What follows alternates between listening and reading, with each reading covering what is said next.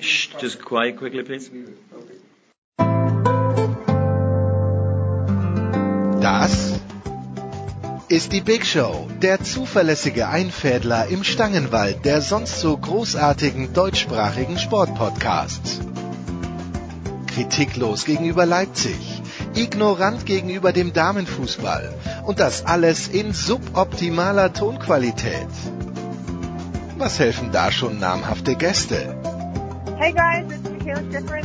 Hallo, hier ist Roger Fedor. Hallo, mein Name ist Harald Schmidt. Hallo, hier ist Thomas Müller. Hallo, das ist der Thomas Muster. Hi, this is Pat Rafting. Hallo, Sie hören Christoph Daum. Eben, nix. Die Big Show. Fast live aus den David Alaba Studios in München. Jetzt. Ihr hört Sportradio 360. Hilft ja nix.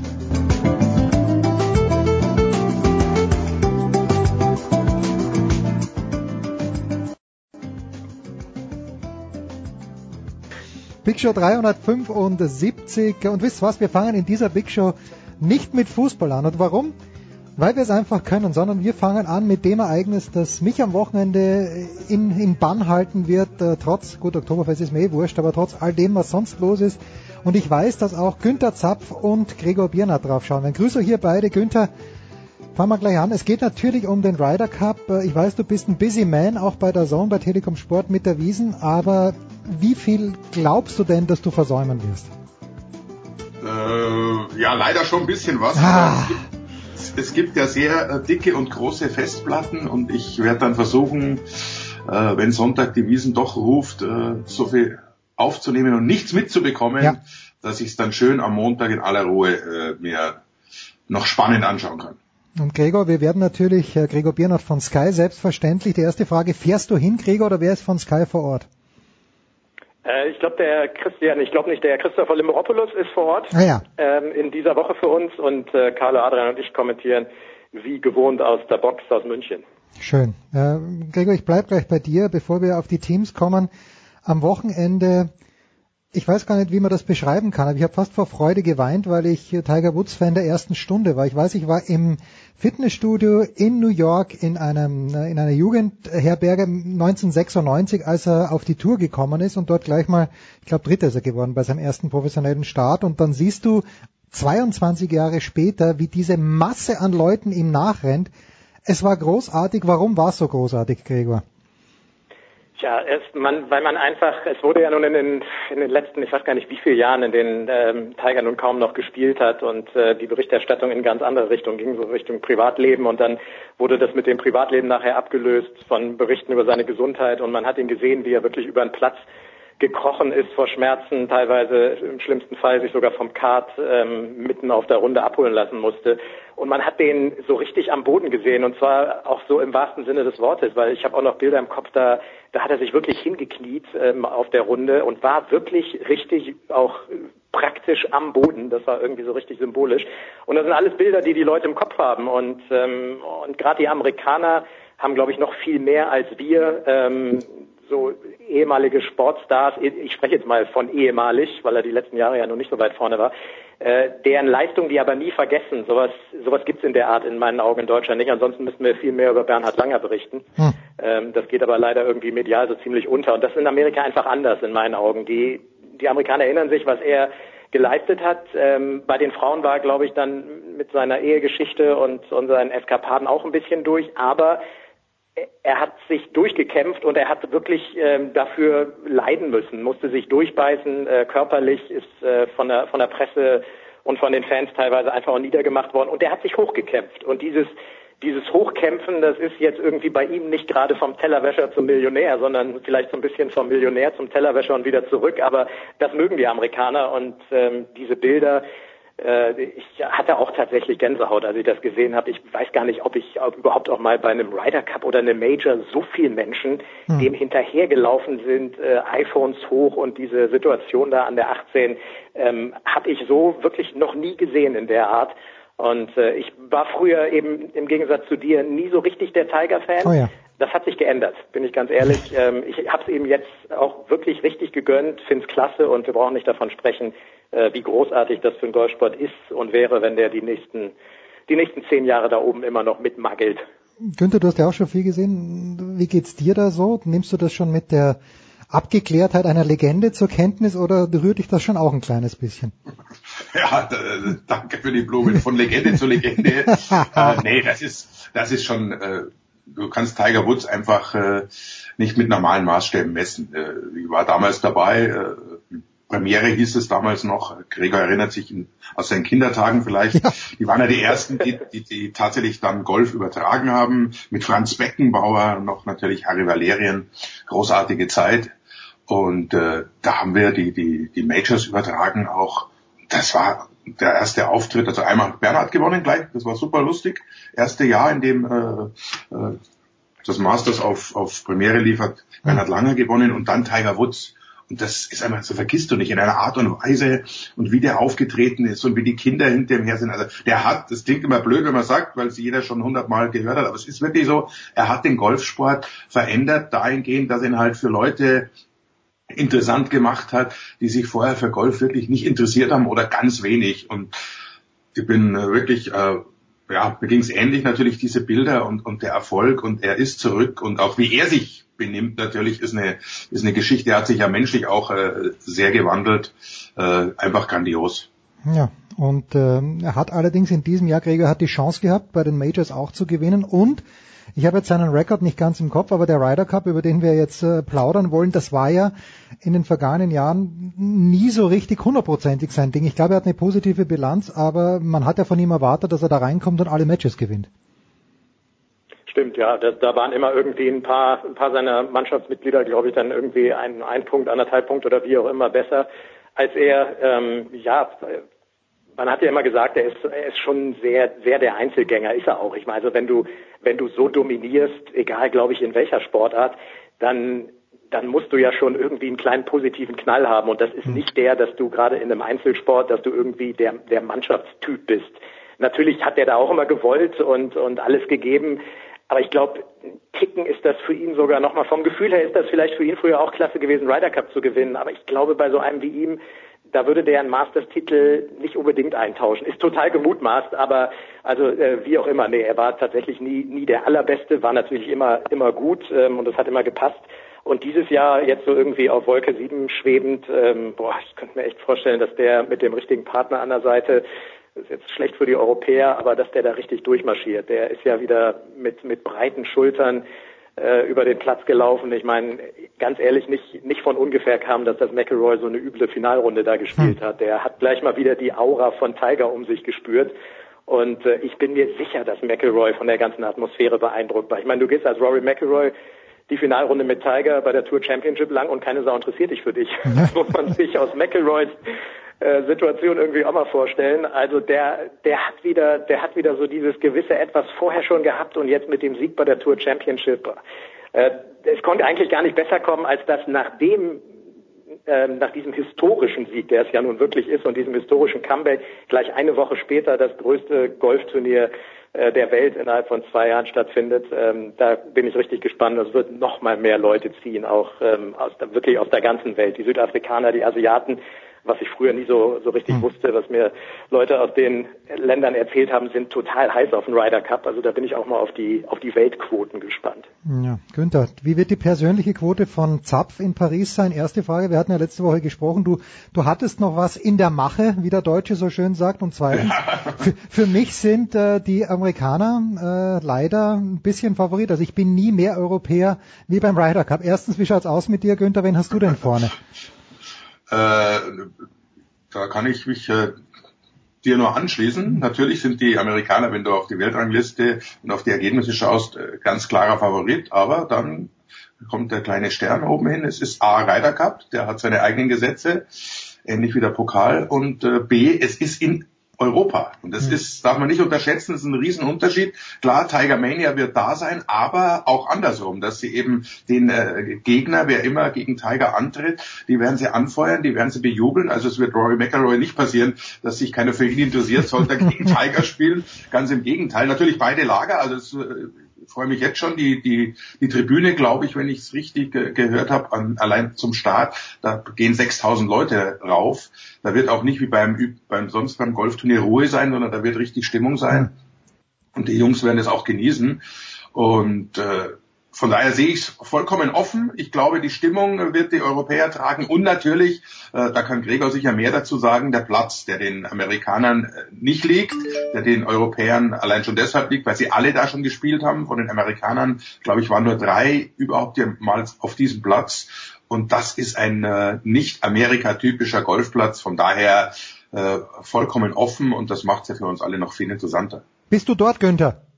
Ich bin leider nicht dort.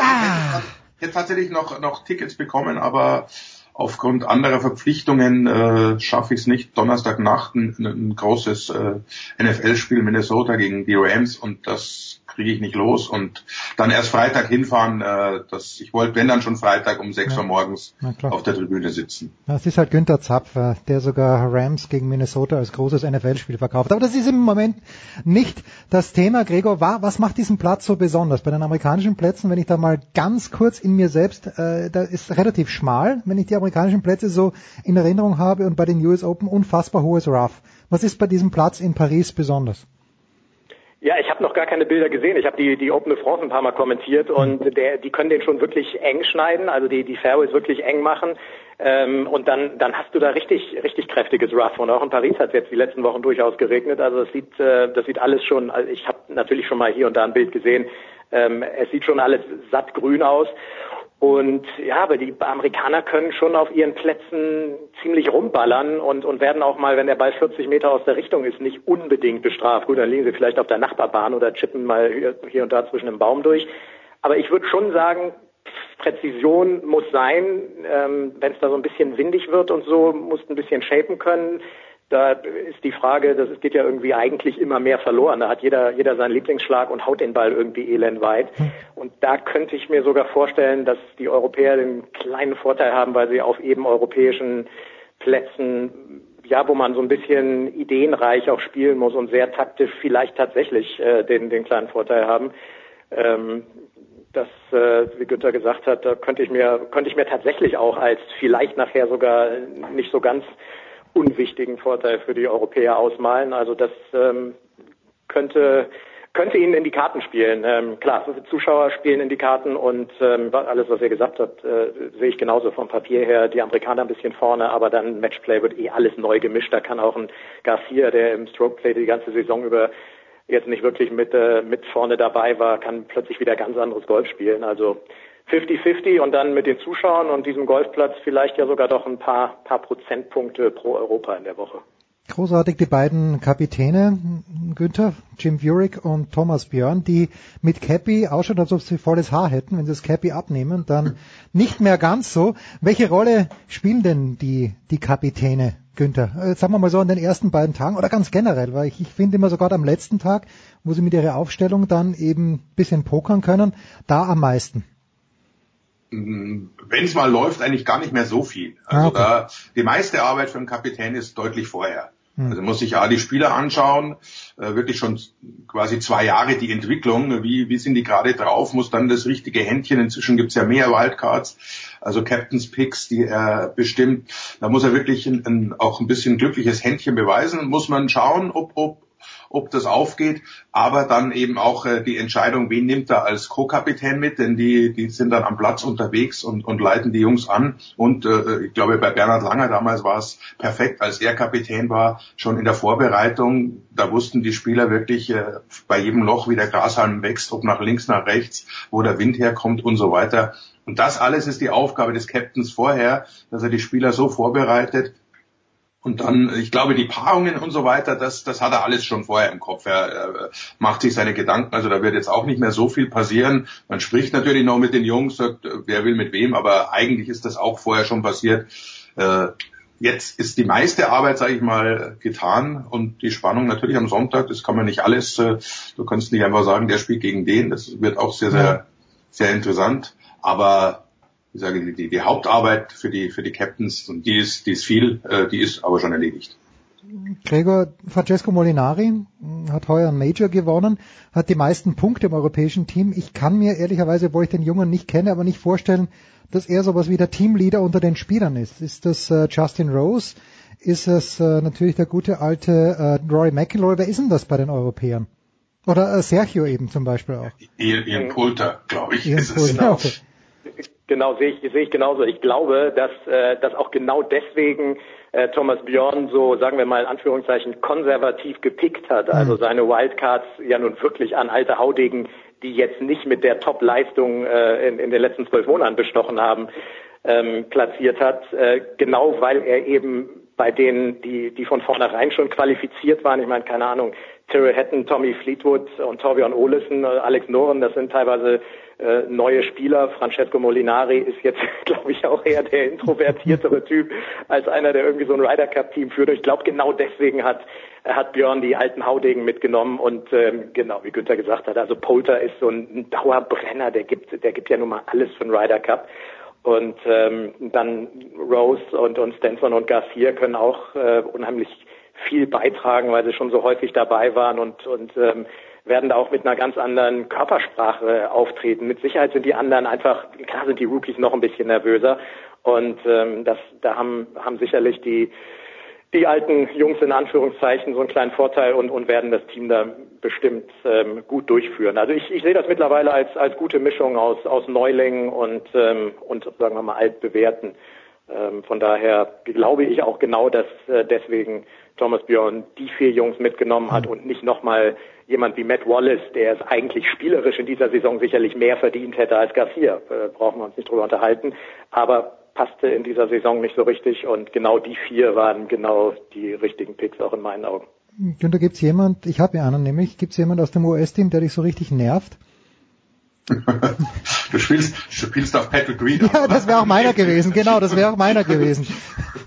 ich glaube, der, der nervt irgendwie viele. Äh, klar, wenn man die Geschichte ein bisschen verfolgt hat, auch was er so mit seinen, seinen Eltern äh, da am Laufen hat, die dann beim, beim Major-Sieg nicht am, am Grün dabei sein dürfen und von Security entfernt und so ein Scheiß äh, und, und seine Aussagen, aber nerven tut mich im, im, im Prinzip beim Ryder Cup jeder Amerikaner, wenn er gut spielt. Das ist, da bin ich wirklich, da, da, da ist es, da, Ja, da, ja. das hat auch mit normal Golf nichts zu tun. Selbst Tiger Woods, so, so, so, so gern man ihn gewinnen sieht, und das hat er jetzt erledigt, aber beim Ryder Cup will ich bitte, dass er auch mal im Boden hackt oder, oder das, das Ding nicht so trifft, wie er möchte. Also da kommt es wirklich, das ist mir persönlich egal, wie die Jungs drauf sind. Hauptsache, die Europäer legen noch ein, ein obendrauf und wie es dann sich entwickelt. Ich meine, äh, wir kennen die Ryder Cup Geschichten der vergangenen Jahre, wo plötzlich ein Gentleman zu einem äh, Proleten wird, weil es einfach die Stimmung einen so dahin trägt.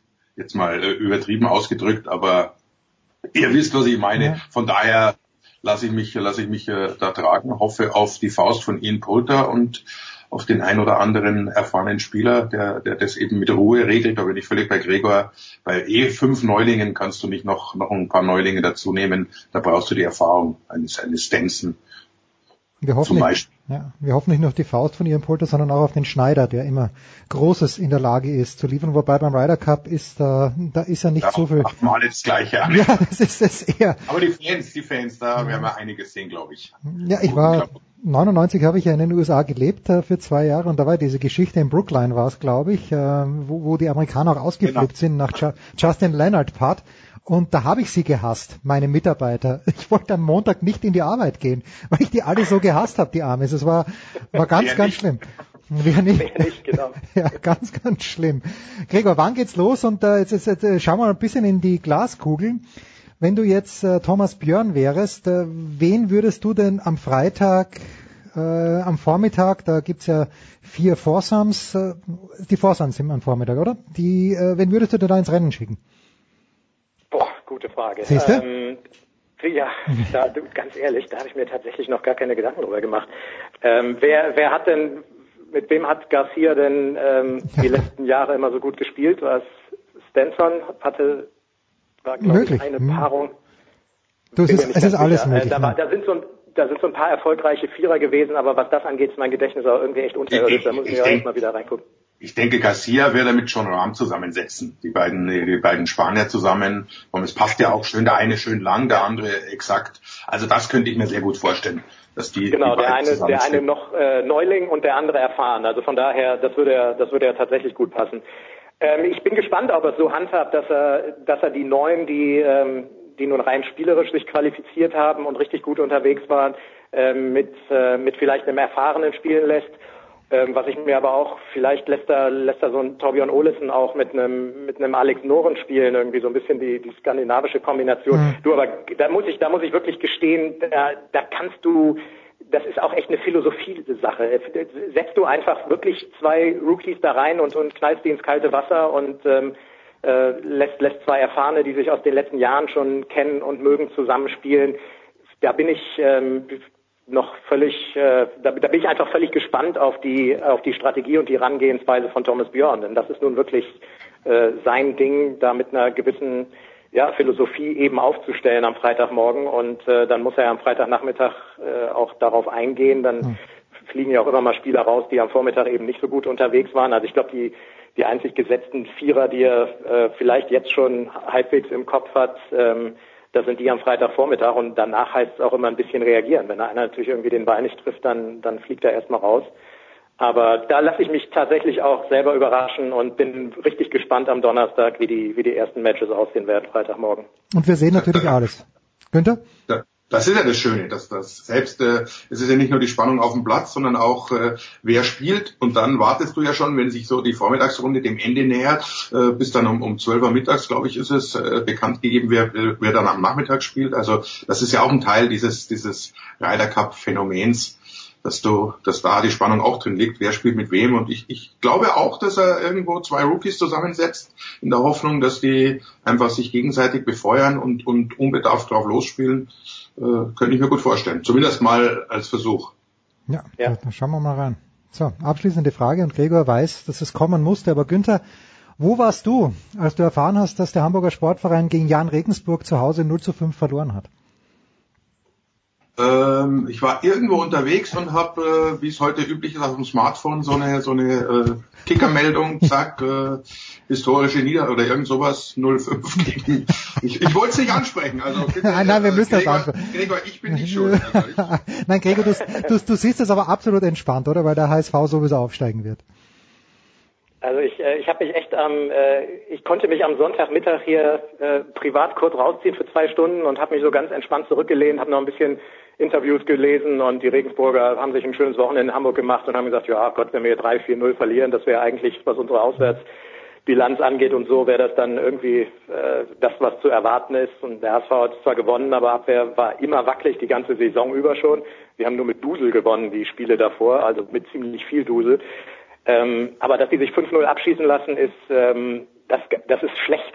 Also ich meine, das ist nicht nur spielerisch schlecht, das passt auch wirklich jetzt so überhaupt gar nicht in die Phase und ist, glaube ich, ein deutlich größerer Dämpfer, ähm, als sich viele eingestehen wollen. Ich bin mir zu 80 Prozent sicher, dass die in Fürth auch verlieren werden. Hm. Und dann wird das eine ganz enge Geschichte am Sonntag gegen St. Pauli was beim HSV tatsächlich, wo ich mittlerweile dran glaube, ich bin totaler Fan von der Mannschaft. Das ist die jüngste Truppe. Ich ähm, fand bis zu bis zu seinen komischen Umstellungen und Auswechslungen mit sechs Neuen völlig unnötig. Jetzt den Titz auch äh, immer sehr gut, finde ich auch nach wie vor. Aber er verspielt langsam so ein bisschen was, denn das mhm. hat keiner so richtig verstanden mit seiner Personalpolitik.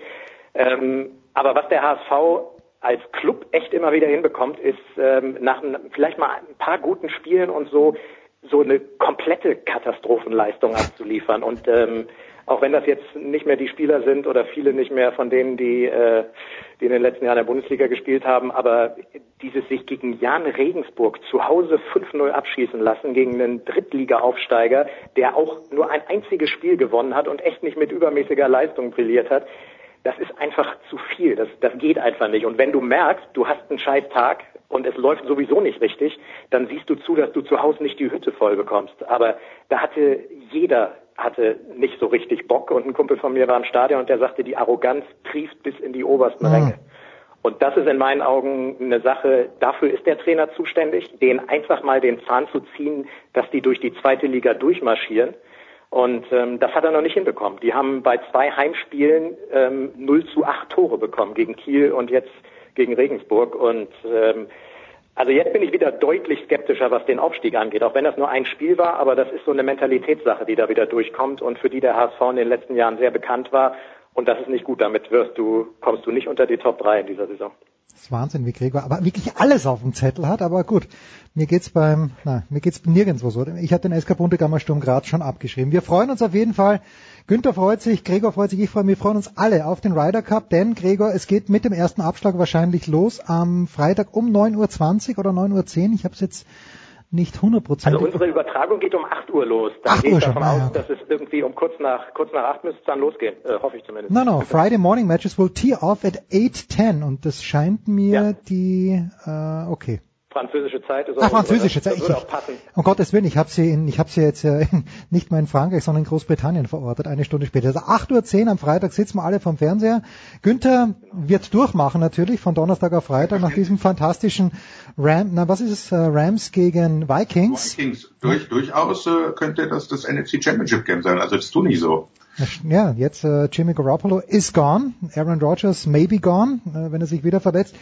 Und äh, Green Bay hat schon zweimal verloren. Nein, einmal verloren, einmal unentschieden, Günther, oder? So, so rum ist richtig.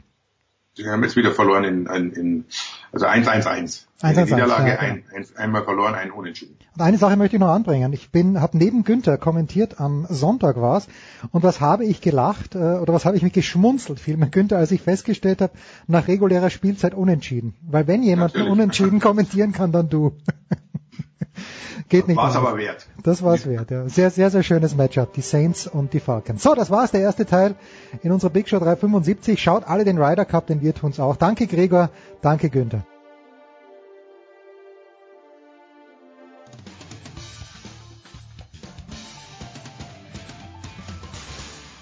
Grüß euch, da ist der Manuel Feller und ihr hört Sportradio 360. Es geht weiter in der Big Show 375 mit Fußball präsentiert von bet365.com. Da kann man heute noch ein Konto öffnen und einen Einzahlungsbonus von bis zu 100 Euro bekommen bei bet365.com. Ich freue mich, dass Andreas Renner ein paar Minuten Zeit für uns hat. Andreas wird heute ein bisschen länger wie immer dabei bleiben, denn es geht dann noch um Football. Servus Andreas. Ja, hallo. Und äh, was heißt ein paar Minuten? Äh, Du redest eher von ein paar Stunden. Ich rede von Stunden bei dir. Andreas mittlerweile ja bei DAZN am Start. Dann nach längerer Zeit freue ich mich wieder und es soll auch um Berlin gehen, dass Florian Witte von der Bild Bundesredaktion, die ja in Berlin sitzt, bei uns am Start ist. Servus Flo. Hallihallo. Und dann noch äh, von der Westen.de beziehungsweise von der Funke Mediengruppe Sebastian Wessling. Servus Sebastian. Hallo. Also der Plan wäre folgender gewesen. Ich habe euch beide eingeladen, vor allen Dingen Andreas kann ja zu allem was sagen. Und ihr könnt auch zu allem was sagen. Aber Sebastian kümmert sich um BVB, Florian wohnt in Berlin. Ich habe mir gedacht, wir dissen jetzt so richtig den BVB und feiern die Hertha. Das war allerdings vor dem Dienstag und vor dem Mittwoch. Die Frage an, an Florian ist, müssen wir die Hertha trotzdem feiern? Es ist keine Schande, in Bremen zu verlieren, oder doch? Also äh, bei Werder zu verlieren ist äh, erstmal nur eine Schande und ich glaube, äh, nach dem Saisonstart äh, mit, drei Siegen, einem Unentschieden und einer Niederlage kann man äh, Hertha trotzdem feiern. Also die haben jetzt schon irgendwie fast ein Viertel der Punkte auf dem Konto, die sie letztes Jahr äh, in der ganzen Saison geholt haben. Von daher ähm, glaube ich, äh, war das ein kleiner Wermutstropfen, äh, hat man sich alles anders äh, gewünscht vor, vor, dem, vor dem großen Spiel äh, morgen in Berlin. Aber äh, genug Grund, um Hertha zu feiern, gibt es glaube ich trotzdem noch. Das große Spiel morgen 20.30 Uhr, äh, zu unserer, nicht zu meinem Leidwesen. Ich habe den Eurosport Player, ja, aber auf Eurosport Hertha gegen Bayern München. Flo, ganz kurz noch, sind das zehn Punkte gegen den Abstieg für die Hertha? Welcher Anspruch herrscht denn in Berlin? Also ich glaube, Hertha tut sich ja immer so ein bisschen schwer, äh, irgendwie einen ganz, ganz offensiven äh, Anspruch zu formulieren. Aber äh, ich glaube, wenn man sich den Kader anguckt und auch sieht, wie, wie die Mannschaft funktioniert, was da für Neuzugänge gekommen sind, ähm, dann kann man sagen, das sind nicht Punkte gegen den Abstieg, das sind eher schon äh, Punkte, wo man sagt, das sind vielleicht Punkte, die man nachher für ähm, die Qualifikation für einen Europapokal bräuchten könnte. Und ich glaube, das ist auch ein ganz realistischer Anspruch dieses Jahr. Wenn alles weiter so klickt, äh, dann ähm, das durchaus. Andreas, dann frage ich dich, was siehst du denn, wenn du nach Berlin schaust?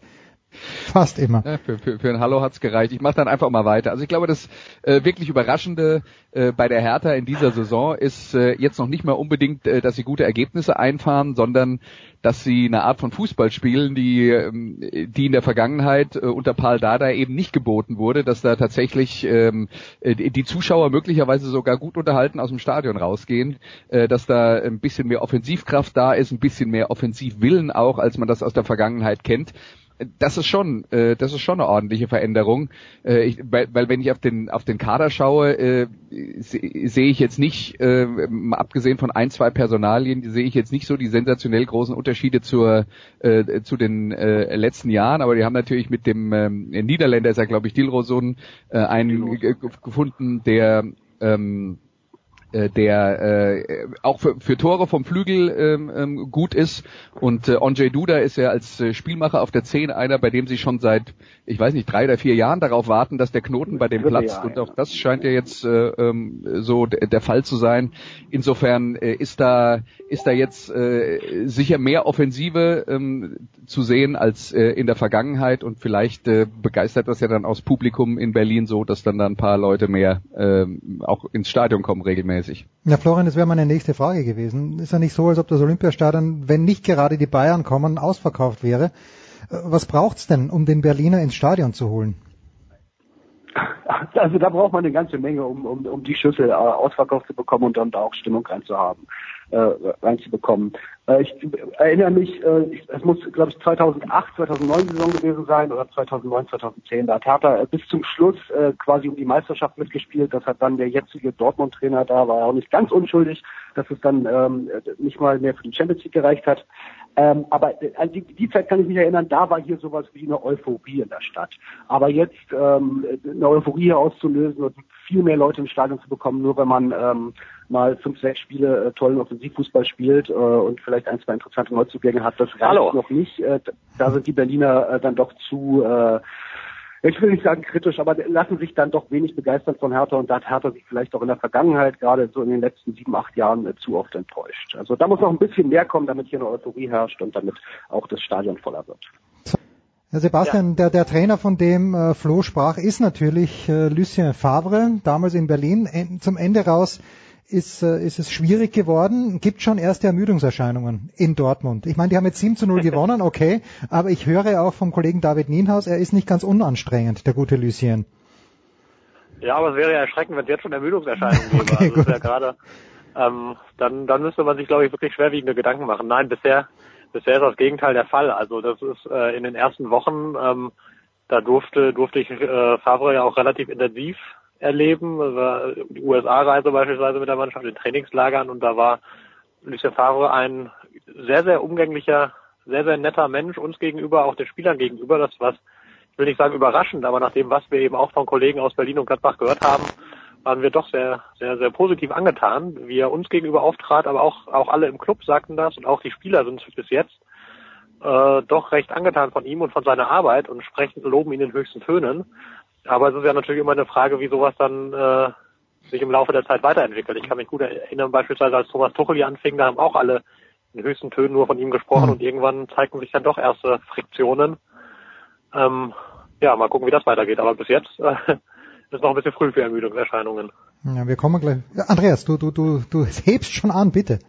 Nö, nö. Ach so, ich dachte, ich dachte, du hattest Ich wollte ganz kurz, ich hab, ein, ganz ich kurz einhaken. Flo, bitte, Flo. Ja, Lucien Favre, ich hatte ja wirklich das Glück, äh, weil er ist irgendwie eine ganz besondere Persönlichkeit, den, äh, die Jahre in Berlin als Reporter eng begleiten zu dürfen. Und das ist äh, einer der, der höflichsten Menschen, die ich so im Profifußball kennengelernt habe. Das würde ich unterstreichen. Allerdings ja, allerdings ist für mich die Frage, und das war in, in Berlin am Ende das ganz, ganz große Problem mit, mit den Herren Pantelic, Voronin, Friedrich, Simonic. Äh, Lucien Favre hatte damals einen, einen sage ich mal, nicht ganz idealen Umgang mit äh, sogenannten großen Stars. Und darum bin ich ganz gespannt und beobachte aus der Ferne, äh, wie er das Thema Götze in Dortmund handelt, weil ähm, das ist natürlich auch äh, bundesweit, wie alles bei Dortmund, äh, was da passiert, ein, ein riesiges Thema.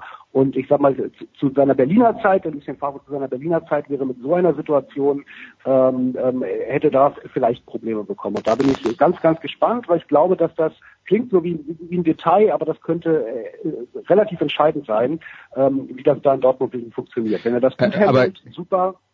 Würde, würdest du das ganz kurz ausführen, bitte, wenn du sagst, nicht ganz idealen Umgang mit den mit den Stars? Was war das Problem? Weil äh, hat er hat er sich von denen ähm, ja irgendwie angegriffen gefühlt oder die die äh, abgewehrt oder was war da der, der Haken ich, bei der Ich glaube, Geschichte? ihm hat einfach das Fingerspitzengefühl im Umgang, gerade damals mit Marco Pantelic, der war in Berlin eine, absolute Legende. Also wenn der sich äh, vom, zum Aufwärmen äh, aufgestanden ist von der Bank, äh, hat das Stadion den gefeiert. Und ich glaube, so eine Spieler, die, die, die, die sogenannten Stars, die ganz großen, äh, ob sie nur vom Namen her so sind oder auch spielerisch, die musst du einfach ein bisschen anders mit ein bisschen Fingerspitzengefühl behandeln. Und das hat Favre damals in seiner Berliner Zeit äh, oft vermissen lassen. Ich weiß nicht, ob er sich da vielleicht weiterentwickelt hat, das wäre ihm zu wünschen. Äh, die, ich kann es mir auch vorstellen. Äh, wir entwickeln uns ja alle weiter, aber darum gucke ich da, da ganz, ganz gespannt drauf. Also ich glaube durchaus, ähm, um da einzuhaken, dass, dass es da eine Weiterentwicklung stattgefunden hat oder das ist ein bisschen natürlich ein Fernurteil jetzt, wenn man wenn man sieht, wie er in Nizza beispielsweise mit Mario Balotelli zurechtkam. Mhm. Das spricht ja dafür, dass er da da zumindest mit, mit dieser ja anerkanntermaßen sehr schwierigen Persönlichkeit einen guten Umgang gefunden hat, den er ja, mit dem er ja sehr, sehr gut zusammengearbeitet hat. Ähm, aber natürlich wird das Thema Götze hier ein wahnsinnig spannendes. Da, da merkt man tatsächlich auch eine gewisse Gereiztheit zunehmen bei Lucien Favre, wenn er immer und immer wieder darauf angesprochen wird, weil es ihm, glaube ich, gehörig gegen den Strich geht und er vielleicht auch gar nicht richtig versteht, warum wir immer alle danach fragen. Und er hat doch auch noch 29 andere Spieler im Kader, die für ihn, für ihn genauso wichtig sind. Ähm, deswegen äh, begegnet er dem Thema inzwischen immer mit einer gewissen Gereiztheit. Ähm, wobei man bei Mario Götze inzwischen einschränken muss, das ist natürlich vom Namen her natürlich der absolute Star dieser Mannschaft, sportlich, aber ehrlich gesagt jetzt auch schon lange nicht mehr. Also er hat, hat sportlich schon jetzt äh, lange nicht mehr den Stellenwert gehabt, den beispielsweise damals ein Pantelic in Berlin hatte. Deswegen ist das natürlich auf menschlicher Ebene sehr spannend, aber sportlich spielt der Umgang mit ihm nicht so die, die gewichtige Rolle, wie es vielleicht mit anderen Stars anderswo ist. Da hat gestern äh, Stefan Hempel nachgefragt und äh, eben auf die Bedeutung von Mario Götze hingewiesen und Andreas die Antwort von Lucien Fabre war, ich habe sehr viele gute Spieler. Das, das sagt Ja. mir, ja, äh, und Götze ist, ist nicht zwingend einer davon. Wobei Nee, ich habe äh, ich hab, nee, ich hab nee, mir das gestern, Ja, ich bitte. habe mir das gestern nochmal angehört, mehrfach, und er hat nicht Spieler, sondern Spiele gesagt, bin ich sehr sicher. Okay, Also gut. ich habe beim, beim ersten Mal auch Spieler verstanden Okay. und habe mir das die Passage noch dreimal angeguckt und bin inzwischen recht sicher, dass er gesagt hat, ich, wir haben sehr, sehr viele Spiele. Ah, okay, gut. Also muss Ja, man das aber- vielleicht ein bisschen, bisschen entschärfen, aber nichtsdestotrotz geht er manchmal etwas sehr nonchalant mit dem Thema um, das muss man auch sagen, ja. Aber wenn, selbst wenn er gesagt hätte, ich habe sehr viele gute Spiele, das heißt ja nicht, dass Mario Götze nicht einer davon ist, aber er hat halt sehr viele gute und ein Mario Götze ist dann halt mal mit dabei und mal nicht mit dabei. Äh, wir sind jetzt in der in der heißen Phase ähm, im Herbst äh, Europapokal und ähm, äh, ähm, viele englische Wochen. Äh, DFB-Pokal äh, steht demnächst äh, auch wieder an. Dann sind Länderspielpausen, wo ja auch viele von den Akteuren mit dabei sind. Mario Götze wird mit Sicherheit seine Spiele bekommen. Aber ich kann es insofern die Reaktion des Trainers nachvollziehen, als, und es ist ja jetzt auch schon gesagt worden, Mario Götze jetzt in den letzten Jahren, und wir reden jetzt wirklich von Jahren, nicht die Leistung gebracht hat, dass man sagen müsste, der hat jetzt noch so einen Kredit, dass der automatisch äh, ähm, äh, jede Woche in der Startformation stehen muss. Das gibt's einfach sportlich nicht mehr her. Und äh, Mario Götze ist so einer, der erinnert mich so ein bisschen an Wayne Rooney. Und es geht mir jetzt nicht um den Lebensstil, weil den kann ich bei Götze nicht beurteilen. Bei Rooney weiß ich, dass, äh, dass, dass er da nicht sehr, sehr, äh, sehr auf seinen Körper geachtet hat. Aber ähm, es ist schlicht und einfach so, dass Mario Götze ja noch nicht mal eine Position hat, auf der man sagen könnte, da muss der spielen. Wenn, wenn, wenn mich jetzt jemand fragt und sagt, was ist denn die beste Position von Mario Götze, dann ist es für mich so ein Thema, wo ich sage, naja, der kann alles, aber richtig überragend ist er seit Jahren nirgendwo mehr. Also das ist die, äh, die Engländer sagen dazu äh, Jack of all trades, Master of none. Das heißt, äh, der kann alles, aber nichts richtig. Und äh, äh, das ist so ein bisschen das Problem von Mario Götze. Der kann auf der 8 spielen, der kann auf der 10 spielen, der kann alleiniger Stürmer spielen, der kann auf dem Flügel spielen, aber ist er auf irgendeiner Position wirklich besser als das, was da ist? Ist er besser als, sagen wir mal, Pulisic oder im Zweifelsfall äh, Alcacer, wenn der denn äh, fit ist in der Sturmspitze oder ähm, äh, irgendjemand auf der Doppelsechs? Äh, Also kann ich schon nachvollziehen, dass Mario Götze da ähm, äh, äh, da jetzt nicht in vorderster Reihe steht und der, die Tür ist ja immer offen. Wie gesagt, die Spiele sind da, äh, der wird seine Einsätze bekommen, weil Dortmund äh, viele Partien hat, äh, aber dann muss er halt auch äh, muss er halt auch mal zeigen, wo er hingehört und wo er richtig gut ist und so bis er das, das nicht tut, kann ich da Lucien Favre voll verstehen, dass er da auch genervt ist, dass er permanent über einen diskutieren muss, der vielleicht seiner Einschätzung nach die Nummer 16 im Kader ist. Gibt es etwas hinzuzufügen, Sebastian? Ja, ja, ich finde, ähm, also ich, ich bin da, bin da durchaus der gleichen Meinung. Ähm, allerdings äh, sehe ich die Lage schon ein bisschen kritischer, weil also er ist ist ja nicht nur so, dass er nicht, nicht gespielt hat, er war ja noch nicht mal im Kader jetzt. Also er hat in der Bundesliga noch überhaupt gar keine Rolle gespielt. Und wenn er nicht mal gegen Nürnberg, das ist ja eigentlich so ein klassisches Spiel, äh, du bekommst irgendwie bis zwischen Champions League und Leverkusen und so weiter, da könntest du ihn mal ranlassen. Selbst da steht er nicht im Kader, spielt keine Rolle. Dann ähm, sehe ich seine Lage schon schon recht kritisch. Da glaube ich, sehe ich im Moment nicht so die Anzeichen, dass er in Zukunft wahnsinnig viele Spiele machen wird. Und ähm, das ist dann dann tatsächlich schon also zeigt schon, dass, dass seine Lage hier jetzt nicht die allerbeste ist, zumal er ja, wie, wie eben auch gesagt wurde, er kann ja eigentlich viele Positionen spielen. Also normalerweise hast du als Trainer so einen Spieler ja gerne auf der Bank. Dass du sagst, ähm, den kann ich im, im Sturm im Zweifel reinwerfen, wenn da was passiert, den kann ich auf der Außenbahn reinwerfen, den kann ich im defensiven oder im offensiven Mittelfeld reinwerfen. Und gerade Lucien Favre steht ja durchaus auf solche vielseitigen Spieler, aber wenn, wenn er ihn dann nicht mal auf die Bank setzt, weil er ihm all das nicht zutraut, dann zeigt das ja schon, dass, dass Mario Götze im Moment zumindest hier nicht allzu viel Ansehen genießt beim Trainer. Jetzt möchte ich, weil wir gerade das Lookalike-Game spielen, Mario Götze und Wayne Rooney, möchte ich schon nochmal zurück nach Berlin gehen und den Flo fragen. Zwei Dinge. Erstens äh, kommt es dir auch so vor, dass Paul Dada immer mehr aussieht wie der Zwillingsbruder von André Breitenreiter? Erste Frage. Zweite Frage aber, was zeichnet denn den Dade aus? Wenn du sagst, der Favre war der höflichste Trainer, den du jemals begegnet bist, was zeichnet Paul Dade aus, der jetzt doch schon ein paar Jährchen bei der Hertha arbeitet, das gut macht und ich, mir kam es damals so vor, als ob sie keinen anderen gefunden hätten. Also der Breitenreiter-Vergleich ist, ist, mir jetzt noch nicht in den Sinn gekommen. Ja, schau es dir mal an, bitte, die beiden. ich, ich werde es ja aber mal, mal, genau hinschauen, versprochen. Ähm, was ihn auszeichnet, ich ähm, weiß nicht, ob er damals eine Notlösung war. Ich glaube, er war vor allem eine Lösung, äh, die man gesucht hat. Ähm, er hat, hat im Jugendbereich äh, gute Arbeit gemacht und er war halt im Verein und vor allem bei den Fans, äh, da hat er absolut große Kritik gehabt und hat da eine gewisse Ruhe reingebracht. Er ist mit Sicherheit nicht äh, der allergrößte Taktikfuchs, äh, aber dafür hat der Rainer Wittmeier einen Co-Trainer, der das äh, überragen kann, äh, der, der auf dem Gebiet, äh, glaube ich, äh, wirklich einer der besseren in Deutschland ist. Ähm, das braucht er auch gar nicht. Aber dabei hat, hat das, der hat einen Draht zu den Spielern. Hm. Der, der spricht noch, das klingt immer abgedroschen, ne? das ist irgendwie ein Players Coach, würde man im Englischen sagen. Der spricht noch so ein bisschen die Sprache der Spieler. Ähm, der weiß genau die Punkte, wo er ansetzen muss. Und äh, das hilft schon. Ähm, und, und ich glaube, dass, das merkt man dieser Mannschaft auch an. Und nicht zu vernachlässigen, der ist äh, hier in Berlin bei den Medien unheimlich beliebt, weil er ein, ein charismatischer Typ ist, mhm. der, der immer gut drauf ist, äh, immer mal einen Spruch auf den Lippen hat. Und in einer Medienstadt wie Berlin bringt dir das schon ganz viel, wenn wir hier grundsätzlich die Journalisten erstmal sagen, ah, der Paul, das ist ein guter Typ. Ja. ja als wenn, wenn, wenn die Leute die Nase rümpfen, jetzt gehe ich dann wieder zur Pressekonferenz und muss mir wieder äh, komische Sachen anhören und jede Frage wird abgeblockt aufgeploppt. Und ich glaube, das alles in dem Zusammenspiel, aber halt auch ganz wichtig mit Rainer Wittmeier, der für diese taktischen Sachen zuständig ist, ist das eine, eine, eine ganz, ganz gute Kombination. Na bitte. Haben wir das auch geklärt? Wir machen eine ganz kurze Pause, denn wir müssen schon noch über das Freitagabendspiel sprechen, wo eben die Bayern zu Gast sind und die Bayern jetzt absolut angeschlagen nach diesem Debakel gegen Augsburg nach einer kurzen Pause.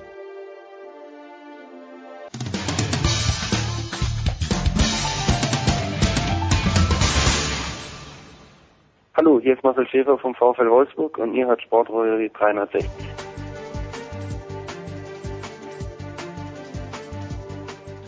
Es geht weiter in der Big Show 375 äh, mit Florian Witte von der Bild in Berlin, mit Sebastian Westling Funke Mediengruppe in Dortmund und mit Andreas Renner von der Zone, wo auch immer er ist, nicht mehr in Kandel, sondern in Landau, oder? Landau, Andreas. Wo, wo erwische ich dich heute? In ja, Landau? Ja, ja, ja, du, äh, ja, absolut. Ja. Absolut. Ich bin ja auch erst seit fünfeinhalb Jahren hier, also ja. ist gut, dass sich das langsam in, dein, in deinem Großhirn festgesetzt hat. Ja, ja. Wir haben viel über Götze gesprochen und Sebastian hat es, glaube ich, äh, dann am Ende des letzten Segments auch nochmal ganz kurz äh, in die Runde geschmissen. Aber Felix Götze hat getroffen, erstaunlich so wenig, dass die jüngeren Geschwister zweier Weltmeister, beide mit Vornamen Felix heißen. Das ist ein wahnsinniger Zufall, den wir hier nicht weiter thematisieren wollen. Er hat nicht ausführlich gejubelt, was ich schon mal affig finde, weil wenn ich ein Tor gegen die Bayern schieße, dann, dann jubel ich einfach, aber okay.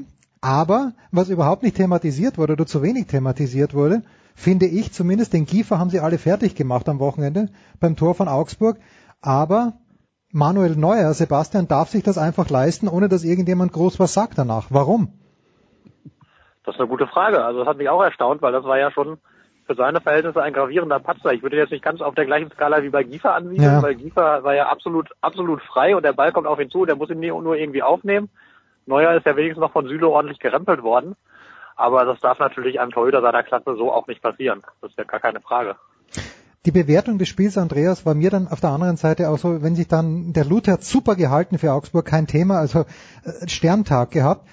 Verdient war es trotzdem nicht, weil die Bayern 26 hundertprozentige gehabt haben und äh, der, ja, der, he could do no wrong. Heute sprechen wir nur Englisch. Der Lute, aber natürlich waren die Bayern haushoch besser und ich sehe auch kein, kein Problem mit der Rotation von Nico Kovac. Oder doch? Also erstmal, was jetzt das Haushoch besser angeht, ich habe nur eine Zusammenfassung davon gesehen. Ich habe gesehen, dass die Bayern viele ähm, äh, viele gute Torchancen hatten. Das stimmt. Wenn ich jetzt aber auf die Gesamtstatistik von diesem Spiel schaue, sehe ich 15 zu 12 Torschüsse für ähm, für den FC Bayern. Da würde ich dann schon sagen, also so haushoch war es dann vielleicht doch gar nicht. Ähm, natürlich haben sie äh, mehr Ballbesitz gehabt, aber mit 64 Prozent ist es auch jetzt nicht äh, nicht, nicht außergewöhnlich. Äh, das nur mal am, am Rande, um es ein bisschen einzuordnen. Ähm, aber das, das sind halt die Sorte von Spielen, äh, wo der FC Bayern wo man dem FC Bayern dann halt auch mal ein paar Punkte abknüpfen kann. Das gehört dazu, dass die Münchner halt ihre Torchancen haben und sie nicht konsequent nutzen und äh, hinten äh, dann vielleicht sich mal einen Fehler erlauben und das hat Augsburg gut ausgenutzt, die Gunst der Stunde. Ähm, was beim FC Bayern jetzt dann schon passiert, also mit einer Rotation habe ich überhaupt kein Problem, weil wir haben ja eben schon drüber geredet, jetzt sind wir in der Phase der Saison, wo ganz viele Spiele kommen, das ist nötig. Also um äh, die Konstanz zu haben, die der FC Bayern in den letzten Jahren hatte, wo sie ja nochmal was das Niveau, also seit Guardiola gekommen ist, was das Niveau angeht, wo sie in der Bundesliga so total unantastbar geworden sind.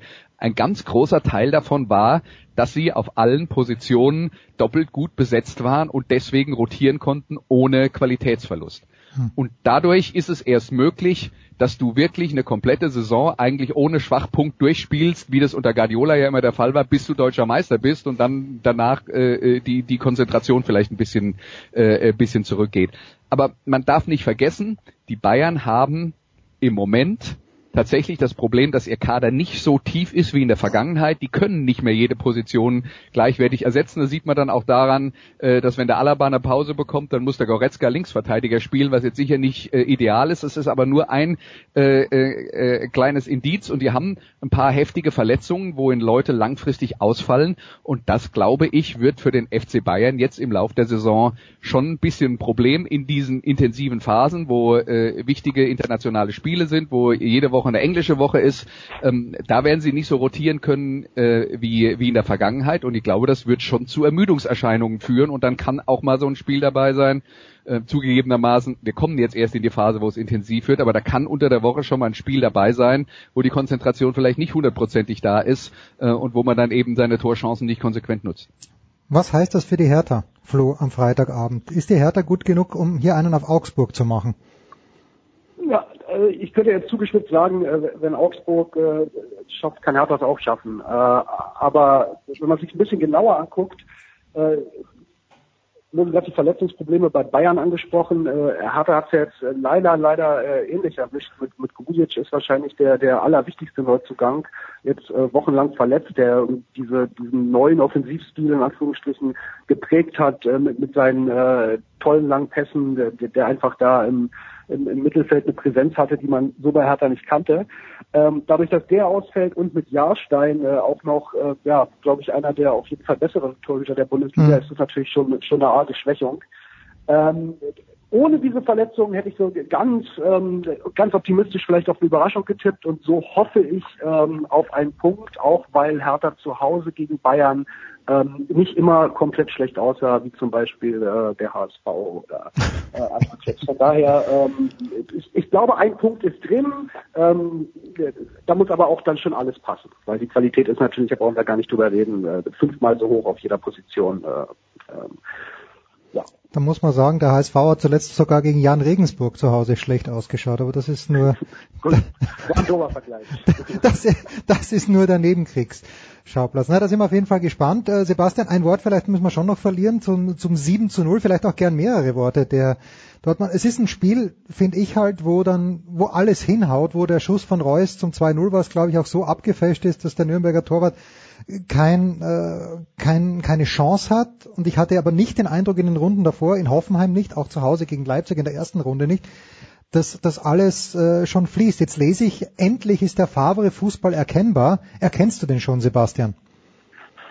Ähm, ich werfe mal ein paar Pfennige ins Phrasenschwein und sage, man sollte die Kirche an der Stelle schon im Dorf Ja, lassen. bitte. Ähm, also, ähm, es war natürlich ein, also vom, vom Ergebnis her ist das überragend. 7 zu 0 hast du ja in der Bundesliga sehr, sehr selten. Ähm, und das war natürlich ein gutes Spiel, aber Nürnberg war auch wirklich, äh, wirklich einfach sehr, sehr, sehr Nicht überfordert gut. mit Ja. der ganzen Thematik. Also das ist, man hat die ganzen letzten Wochen gesehen, wie man Dortmund das Leben schwer machen kann, indem man nämlich äh, aggressiv draufgeht, indem man sie im Mittelfeld unter Druck setzt, dass sie nicht in Ruhe ihr Spiel aufziehen können, indem man dann schnell kontert und Nürnberg hat das genaue Gegenteil gemacht, hat sich hinten irgendwie versucht zu verbarrikadieren und bloß kein Tor kassieren und wenn du dann nach neun Minuten eins kassierst, dann ist das natürlich erstmal blöd. Und dann ist Nürnberg auch weiterhin nichts eingefallen. Die haben riesige Räume angeboten, in die Dortmund munter hineinstoßen konnte und haben es den Dortmundern wirklich sehr, sehr leicht gemacht, die natürlich das dann auch gut genutzt haben. Die haben diese Räume dankend angenommen, haben dann teilweise sehr gute Kombinationen gezeigt und dann war aber auch tatsächlich fast jeder Torschuss auch ein Treffer. Also das, das hat einfach sehr, sehr vieles gepasst. Es war ein, war ein gutes Spiel, aber ich bin mal sehr gespannt, wie das dann in Leverkusen sich bestätigt. Das ist natürlich der viel, viel stärkere Gradmesser, weil bislang, das hast du richtig gesagt, hat die Offensive schon noch gehakt, sah das nicht immer wirklich gut aus, war jetzt sehr oft auch Glück dabei, wenn ich auch an die jüngeren Spiele denke, gegen Hoffenheim hätte man eigentlich verlieren müssen, Hm. gegen Brügge eigentlich auch nicht gewinnen. Ähm, da kam, kam viel Glück zusammen und ja, jetzt muss man sehen, ob das tatsächlich ein Schritt, ein richtig, ein, ein großer Schritt in die richtige Richtung war oder ob das einfach nur dem sehr schwachen Gegner Nürnberg geschuldet war. Ich Ich fand es ganz interessant, was Georg Markreiter, der Nürnberger Innenverteidiger, nach dem Spiel gesagt hat. Ähm, der hat gesagt, also ich habe es nicht über 90 Minuten gesehen, nur die Zusammenfassung. Der hat gesagt, ähm, was bei uns nicht geht, ist, dass wir in einer Situation, wo wir dann irgendwann aussichtslos zurückgehen, dass wir dann meinen, wir müssten immer noch nach vorne spielen und versuchen, noch ein Tor zu schießen. Also spätestens nach dem 3-0 in der 49. Minute, äh, wo die Entscheidung für Dortmund gefallen war, ich glaube, das war allen klar, hätten die Nürnberger auf, ähm, auf Schadensbegrenzung setzen müssen. Und das hätten sie dann vermutlich auch geschafft, wenn sie sich tatsächlich konsequent aufs Verteidigen äh, äh, konzentriert hätten. Ähm, aber dann dann kam eben die Situation, wo sie in einen Konter nach dem anderen reinlaufen, in einer Situation, in der das Spiel realistischerweise nicht mehr zu gewinnen ist. Und das ist vielleicht eine Lektion, die diese junge Mannschaft lernen muss und äh, vielleicht auch eine Lektion, die der, die der Trainer lernen muss. Äh, Michael Kölner ist ja schon einer, der äh, der, der nicht für, ähm, äh, für äh, konsequente und äh, stumpfsinnige Defensivarbeit steht, sondern einer, der tatsächlich eine spielerisch äh, gute Mannschaft da entwickelt hat in Nürnberg. Aber ähm, in der zweiten Liga hat man dann vielleicht bei 0-3 äh, noch die Chance gehabt, äh, mit, äh, Ein, mit schießen, Offensivkraft ja. äh, noch was zu machen und vielleicht das Spiel noch mal interessant zu machen. Aber da muss man dann halt, wenn man gegen Dortmund oder gegen Bayern oder ein, zwei andere äh, spielt, Leverkusen, äh, Mannschaften, die diese Qualitäten haben, sowas konsequent auszunutzen, da muss man dann halt einfach äh, klüger sein, weil so 0 zu 7 ist halt auch einfach äh, ein, ein Schlag ins Gesicht und sowas kann dir schon mal ein paar Wochen lang äh, äh, äh, total den Wind aus dem Segel nehmen, wenn du so ein Negativerlebnis hast. Das hast du während des Spiels auch schon gemerkt. Also wie da, wie da einfach der Kopf irgendwann äh, eine riesen Rolle gespielt hat, mehr und mehr. Nach dem, spätestens nach dem vierten, fünften Tor. Ähm, da, da sind die Nürnberger auch viele nötige Wege einfach gar nicht mehr gegangen. Also wenn man sich dann beispielsweise das Tor zum 6-0 durch Sancho anguckt, wie frei da auf einmal alle Dortmunder Akteure waren und dass da die, die nötigen Wege von den, von den Abwehrspielern gar nicht mehr gemacht wurden und gar nicht mehr konsequent gemacht wurden. Das also hast du schon während des Spiels gemerkt, dass da eigentlich die, die da schon im Prinzip einen gewissen Knacks mitbekommen hatten und sich dadurch natürlich noch mehr und mehr Tore gefangen und auch immer weiter reingeritten haben. Ja, so, das war in der Tat äh, gut. Das war gestern auch bei Mainz gegen Wolfsburg, so in der ersten Halbzeit. Ich weiß nicht, wer der, der Wolfsburger war, aber plötzlich, der wusste gar nicht, was er machen soll mit dem vielen Platz und dann alleine im Strafraum gestanden ist. Wir gehen noch einmal in die Bundeshauptstadt. Ich weiß gar nicht, in, in, in welcher äh, in welcher Stunde entschieden wird, Flo, ob denn Deutschland die Fußball-Europameisterschaft 2024 tatsächlich hosten darf oder auch nicht. Ist das in der Bundeshauptstadt überhaupt ein Thema? In, ich kann dir sagen, im Süden, äh, ich lese ja exklusiv die Süddeutsche Zeitung hier, da ist hauptsächlich ein Thema, dass Joachim Löw in London war und Mesut Özil nicht angetroffen hat, das äh, durchaus zur Erheiterung geführt hat. Aber wie wichtig ist es denn, dass Deutschland die Fußball-Europameisterschaft bekommt? Boah, also äh, politisch äh, ist es, glaube ich, erstmal wichtig, äh, wäre es ein komplett falsches Zeichen, äh, Wettbewerb in die Türkei zu geben. Ähm, äh, von daher gehe ich auch mal davon aus, dass die UEFA da ähm, anders als vielleicht die FIFA die Nerven behält äh, und äh, das Turnier nach Deutschland gibt. Und äh, wie wichtig das ist, ähm, das, ich glaube, da wird sich jeder Fußballfan drauf freuen, äh, wir Journalisten auch. Gibt, glaube ich, nichts Cooleres, als hm. von einem äh, großen Turnier aus dem eigenen Land zu berichten. Und von daher ist das äh, schon ein großes Thema. Ob das jetzt die Menschen hier schon so bewegt, äh, furchtbar, äh, weil es halt einfach noch ähm, eine Weile hin ist, äh, weiß ich nicht. Aber ich glaube, das ist schon eine wichtige Entscheidung, die da heute getroffen wird. Und ähm, nach allem, was man hört und alle Leute und alle Kollegen, die sich damit viel, viel besser auskennen als ich, sagen, dass ähm, das eigentlich äh, nur eine Entscheidung für Deutschland fallen kann. Ja, und aber heute gegen 15 Uhr äh, wissen wir dann mehr und äh, dann können wir uns alle anfangen, äh, auf ihr Turnier im eigenen Land zu freuen. Andreas, es ist auch vor so, allem, oder? Vor allem ja, natürlich auch. Entschuldigung. Ja, Sebastian, bitte, bitte. Es ist vor allem auch für Reinhard Grimmel eine enorm wichtige Entscheidung, muss man ja ganz klar sagen. Der ist, der ist ja nach den letzten Wochen und Monaten durchaus angeschlagen, wenn es jetzt noch passieren sollte, dass aus welchen Gründen auch immer ähm, das Turnier an die Türkei vergeben werden sollte. Und dann wird man auch, Klammer auf, dann wird natürlich das, das Özil-Thema nochmal aufgemacht werden, was das für eine Rolle gespielt hat und diverse andere Geschichten. Wenn das also auch noch passieren sollte, dann wird es für ihn sehr, sehr schwierig, äh, seinen Posten zu halten, beziehungsweise dann sehe ich eigentlich gar keine Chance mehr für ihn, dass er, dass er noch langfristig auf seinem Posten bleibt. Dann wird er, wird da irgendwie im Verband der Unmut dann auch langsam so groß werden, dass, dass man da vermutlich sich nach einer anderen Führung umguckt. Also gerade für ihn persönlich in seiner Rolle ist das schon auch ein sehr, sehr wichtiger Termin. Ja, Andreas, zum Zeitpunkt unserer Ausstrahlung, da wissen wir es dann schon, aber alles andere, ich meine, machen wir uns nichts vor. In, in welchem Kriterium könnte die Türkei, nicht mal im wichtigsten Kriterium, wo ist mehr Geld zu verdienen, also bei aller Liebe, aber es muss Deutschland werden. Ja, du. ja, wirklich. Also wir, wir haben eine Fußball-Weltmeisterschaft in Katar. Also ja gut, aber da, da gab's Geld zu verdienen. Muss, das ist ja was anderes. Ja, ja. ja das stimmt. Äh, da, da, da muss gar nichts. Äh, der Punkt ist, es gab halt in Deutschland in den äh, letzten Jahrzehnten schon diverse größere Turniere und für die Türkei wäre das was Neues.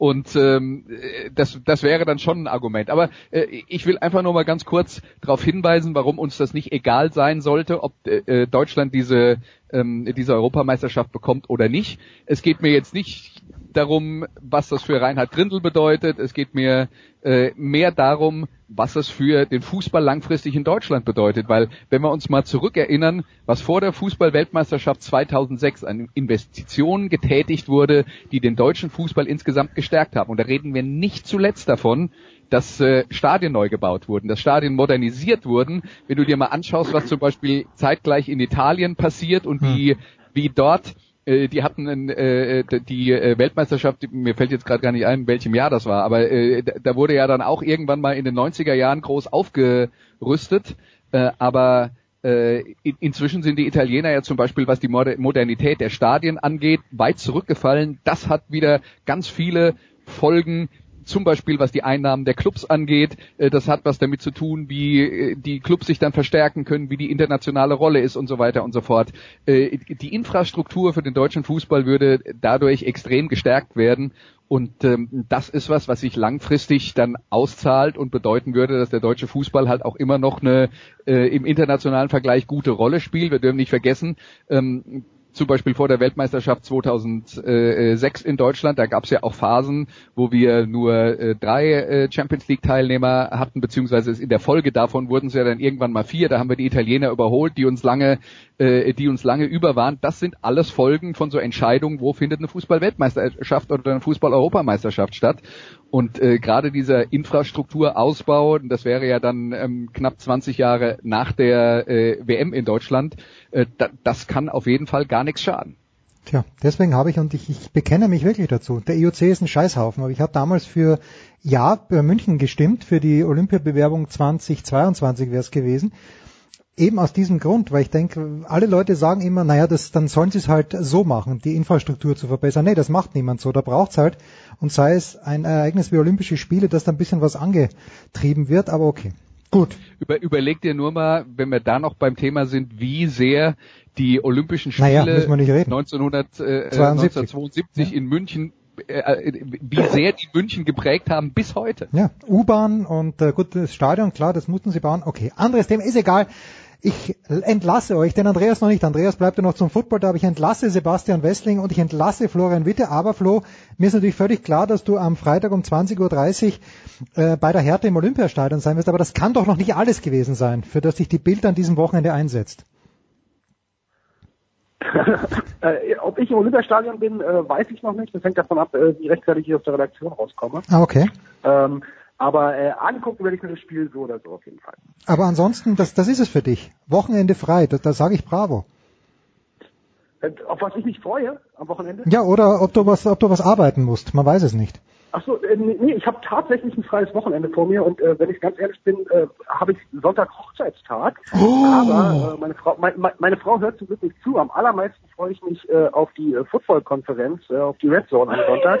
Ich bin meine Fantasy League nämlich äh, 3 zu 0 gestartet und ähm, äh, da hoffe ich, dass es äh, jetzt so weitergeht obwohl mein Quarterback in der Bye Week ist. Aber das führt jetzt alles zu weit. Aber darauf freue ich mich auf jeden Fall. Auf meinen Hochzeitstag und äh, dann auch auf die Red Zone. So, der, dein Quarterback ist in der Bye Week. Mein Running Back ähm, sitzt immer noch irgendwo in Pittsburgh, in der Nähe von Pittsburgh und möchte nicht spielen.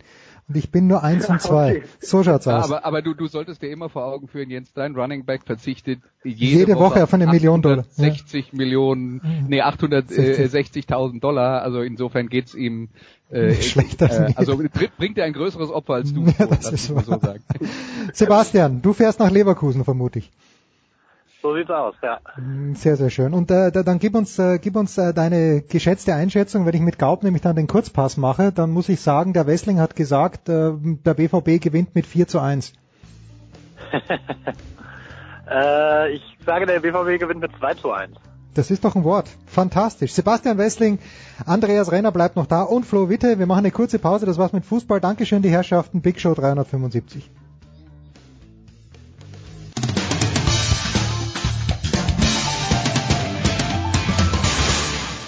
Hallo, hier ist Verena Seiler und ihr hört Sportradio 360. Ja, und es geht weiter in der Big Show 375. Andreas Renner ist dankenswerterweise am Start geblieben, neu dazugekommen von den Sofa Quarterbacks. Zum einen GFL TVs Very Own, möchte ich sagen. Nicola Mattheu, Hallo Nicola. Hallo Jens. Und at der Draft, nicht at der Draft.de, sondern nur der Draft.de Christian Schimmel. Servus Christian. Einen wunderschönen guten Tag. Irgendwie hab ich, hat mir ein Vögelchen gezwitschert, dass es am Wochenende Playoffs in der GFL gegeben hat. Nikola, ich habe nichts mitbekommen, weil ich mit meiner Tochter bei einem fantastischen, bei zwei fantastischen, möchte ich sagen, B-Jugendspielen im Landhockey war. Und deswegen, take it away, Nikola. Ich, ich mute mich. It's all yours. Ich hätte aber trotzdem die Frage, hatten wir schon mal Wasserball in der Big Show, Jens? Ja, natürlich, mit Thomas Wagner. Äh, wir, wir, ja, ja. Dann, dann, Christian, ist es nicht die Premiere von Wasserball in der Big Show. Es gab ein ähm, Viertelfinale in Frankfurt zwischen Frankfurt Universe und den Berlin Rebels. Äh, ungebettener Gast, Fabienne, das ist ähm, nicht unsere neue Freundin, aber ähm, sagen wir so, sie war recht wild unterwegs am Sonntag, wobei ganz so wild, wie es angekündigt war, wurde es ja zum Glück nicht. Nichtsdestotrotz, ein Unwetter brach über dieses eh schon defensiv geprägte Viertelfinale runter und am Ende ging relativ wenig. Das sagt auch der Endstand 6 zu 5 für Frankfurt. Ich sag mal so, wir haben an diesem äh, Tag, und das ist keine, keine Übertreibung, das Spiel jetzt zusammen kommentiert und wir haben eigentlich permanent darauf gewartet, wann unterbrochen wird. Und die kam, Unterbrechung kam nicht, weil das Gewitter dann erstaunlicherweise ausgeblieben ist. Ich sag mal so, im Prinzip ab dem Halbzeitpfiff und dann bis Anfang, Mitte, viertes Viertel, ein Regensturm, ein Monsun. Keine Mannschaft konnte den Ball in irgendeiner Form bewegen, außerhalb dessen zu panten. Ähm, in einem Spiel, wo jetzt keiner überrascht gewesen wäre, wenn jetzt keine der beiden Mannschaften auf zehn Punkte kommt. Das Wetter hätte es dazu echt nicht gebraucht. Die Verteidigungen waren auch so eigentlich dominant genug. Ja, und dann gehen die Rebels in Führung durch eine Safety, weil die Frankfurter mal wieder äh, einen Long Snap überwerfen, so ein bisschen die Story der Saison. Und es wäre fast ein bisschen zynisch gewesen, wenn sie deswegen dann rausgeflogen wären. Aber dann arbeiten sie sich, äh, beziehungsweise blocken dann einen Punt. Und dann wird ein 19-jähriger Kicker mit Namen Marius, Marius Düs der Held des Spiels und äh, trifft mit mehr oder weniger auslaufender Uhr, 20 Sekunden waren es, glaube ich, dann noch das entscheidende Field Goal. Und damit steht Frankfurt im Halbfinale, wo man dann entsprechend auf die Lions trifft. Und Andreas ist schon ein bisschen bitter für die Rebels. Letztes Jahr Overtime, dieses Jahr haarscharf am Playoff-Heimspiel vorbeigeschrammt. Mhm. Ähm, streng genommen eine dumme Niederlage weniger gegen, gegen Kiel zum Beispiel und es wäre sogar der Nordmeister drin gewesen und dann verliert man so in Frankfurt. Ja, das stimmt und äh, ich wäre aber auch äh, der Meinung, es wäre besser, wenn die Rebels das als äh, äh, ihr Versäumnis ansehen, äh, dass sie äh, eine blöde Niederlage zu viel kassiert haben, statt äh, zu sagen, Braunschweig und Dresden haben sich abgesprochen bei ihrem Unentschieden-Spiel gegeneinander.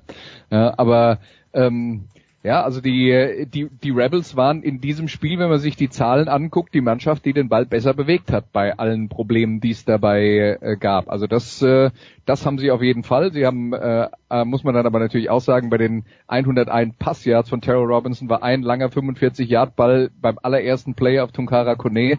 Danach, äh, das relativiert sich dann schon, was, was dann danach noch so äh, passiert ist. Aber ähm, es, es war, sagen wir mal, das, die befürchtete Sorte von Spiel. Es war aber auch die Sorte von Spiel, die Berlin gegen Frankfurt gewinnen kann. Eine Abwehrschlacht können die gegen die gewinnen. Ähm, Wenn es äh, wenn's ein bisschen punktereicher gewesen wäre, hätten die Rebels sicher irgendwann mal Schwierigkeiten gehabt, äh, da, äh, da mitzuhalten.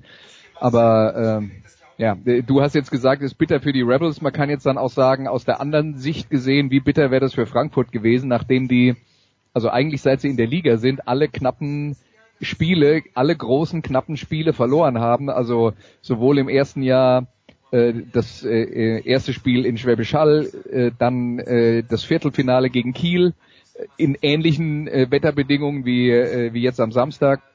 Dann Wo haben Kiel sie, negative Yards hatte am Ende des Spiels und trotzdem gewinnt er. Ja. Äh, und äh, in, in der vergangenen Saison äh, waren die Duelle mit Hall knapp, die haben sie, äh, die haben sie verloren. Sie haben äh, in Braunschweig das Halbfinale mit zwei Punkten verloren. Sie haben jetzt den Euro Bowl äh, in diesem Jahr gegen Braunschweig mit zwei Punkten verloren. Sie haben die zwei Spiele gegen Hall wieder knapp verloren. Also äh, ich, ich hätte, würde jetzt sagen, Frankfurt war jetzt einfach mal reif. Ja? Also dass, äh, dass die in so einem Spiel dann halt auch mal die äh, Überhand haben und letzten Endes müssen wir aber in die footballerische Analyse nicht so genau gehen, weil das waren auch die Fehler, die dann da passiert sind bei den Punts. Ja, die Rebels haben einen Punt gemacht, dann haben die Frankfurter diesen Snap überworfen. Ähm, und die Rebels haben dann einen Punt geblockt bekommen kurz vor Schluss. Also das sind ja alles Dinge, die äh, die die sicher ähm, äh, nicht zuletzt entstanden sind wegen den äußeren Bedingungen. Und dann hat halt Frankfurt diesmal das etwas bessere Ende für sich gehabt und das nötige Glück dazu. Und Glück, ja, äh, Christian, wenn wir, wir haben ja nach dem Spiel Brian Taylor interviewt, ähm, das war Glück, das war Erleichterung, das war alles Mögliche.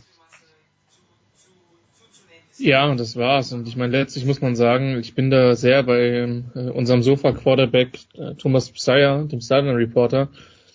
Ähm, ich glaube tatsächlich, dass du halt, äh, wenn du sehr viele knappe Spiele absolvierst, auf Dauer irgendwann dich der 50%-Marke annäherst. Und insofern ist es schon das, was Andreas gesagt hat. Und natürlich ist der Erleichterung in Frankfurt, dass man das Spiel gewonnen hat. Das war auch eine Partie, was beide nicht spielen wollten im Vorfeld. Ich denke, äh, da hatten sich da hatte man durchaus auch das Ergebnis in, äh, in Braunschweig im letzten Spieltag spekuliert. Ich finde es immer ein bisschen schade, wenn die Spiele dann so entschieden werden oder wenn die dann unter den Bedingungen stattfinden. Ähm, ich meine, Nikola, wir waren auf dem Rasen, ja, der stand wirklich mehr als unter Wasser. Und ähm, aber ist die Frankfurter, vielleicht hat Andreas da in der Hinsicht auch recht, waren jetzt einfach mal dran, waren den Schuss äh, abgezockter. Ähm, ich glaube tatsächlich, wenn das, ich, ich hatte schon als es noch trocken war, den Eindruck, dass die Berliner an dem Tag die etwas bessere Mannschaft sind. Aber ähm, nochmal, das war im Vorfeld als 50-50 Partie betitelt worden. Die war es dann letztlich auch. Und äh, für die Rebels ist es unglaublich bitter. Die waren für mich eigentlich fast die konstanteste Mannschaft im Norden, muss ich an der Stelle schon sagen. Ähm, auf der anderen Seite haben sie es dann am Ende verpasst, die notwendigen Siege einzufahren, um Nordmeister zu werden. Und dann fährst du halt nach Frankfurt und hast so ein knappes Spiel. Und ja, gut für Kayla, der das erste Jahr in, äh, in Frankfurt ist. Ähm, das Halbfinale in Braunschweig kennt man schon. Letztes Jahr ist man da ohne Quarterback hingefahren, dieses Jahr mit. Von daher wird das mit Sicherheit eine interessante Geschichte. Kayla den Eurobowl mit einem verloren, das Viertelfinale mit einem gewonnen. Man möchte nicht so wirklich wissen, Andreas, wie es da mit den Fingernägeln aussieht, zumal es jetzt wieder nach Braunschweig geht, die sich ja souverän 59-14 zumindest in der zweiten Halbzeit dann durchgesetzt haben gegen die Munich Cowboys. Das erste Quarter über das hüllt man vielleicht aus Braunschweiger Sicht den Mantel des Schweigens. Aber jetzt haben wir also Braunschweig-Frankfurt, die vierte Ausgabe. Ja, und äh, im Moment vierte. Fünfte? Nee, vierte? Zweimal Eurobowl, letztes Jahr Halbfinale und dieses Jahr wieder stimmt, Halbfinale. Stimmt, den Eurobowl letztes Jahr, den hatte ich schon total verdrängt, weil den, den habe ich deswegen verdrängt, weil das war jetzt kein knappes Spiel. Nee. genau.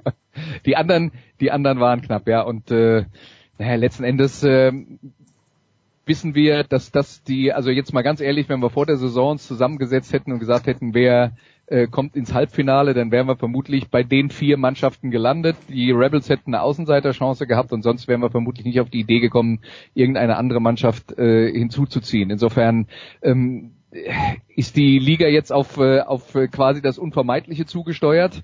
Und äh, dann werden wir sehen. Ich meine, die Lions und die äh, und, und Universe, die kennen sich. Das war das Spiel, das Eurobowl-Spiel in Frankfurt im, äh, im Juni auch unter extremen Bitterberungsbedingungen, muss man auch dazu sagen.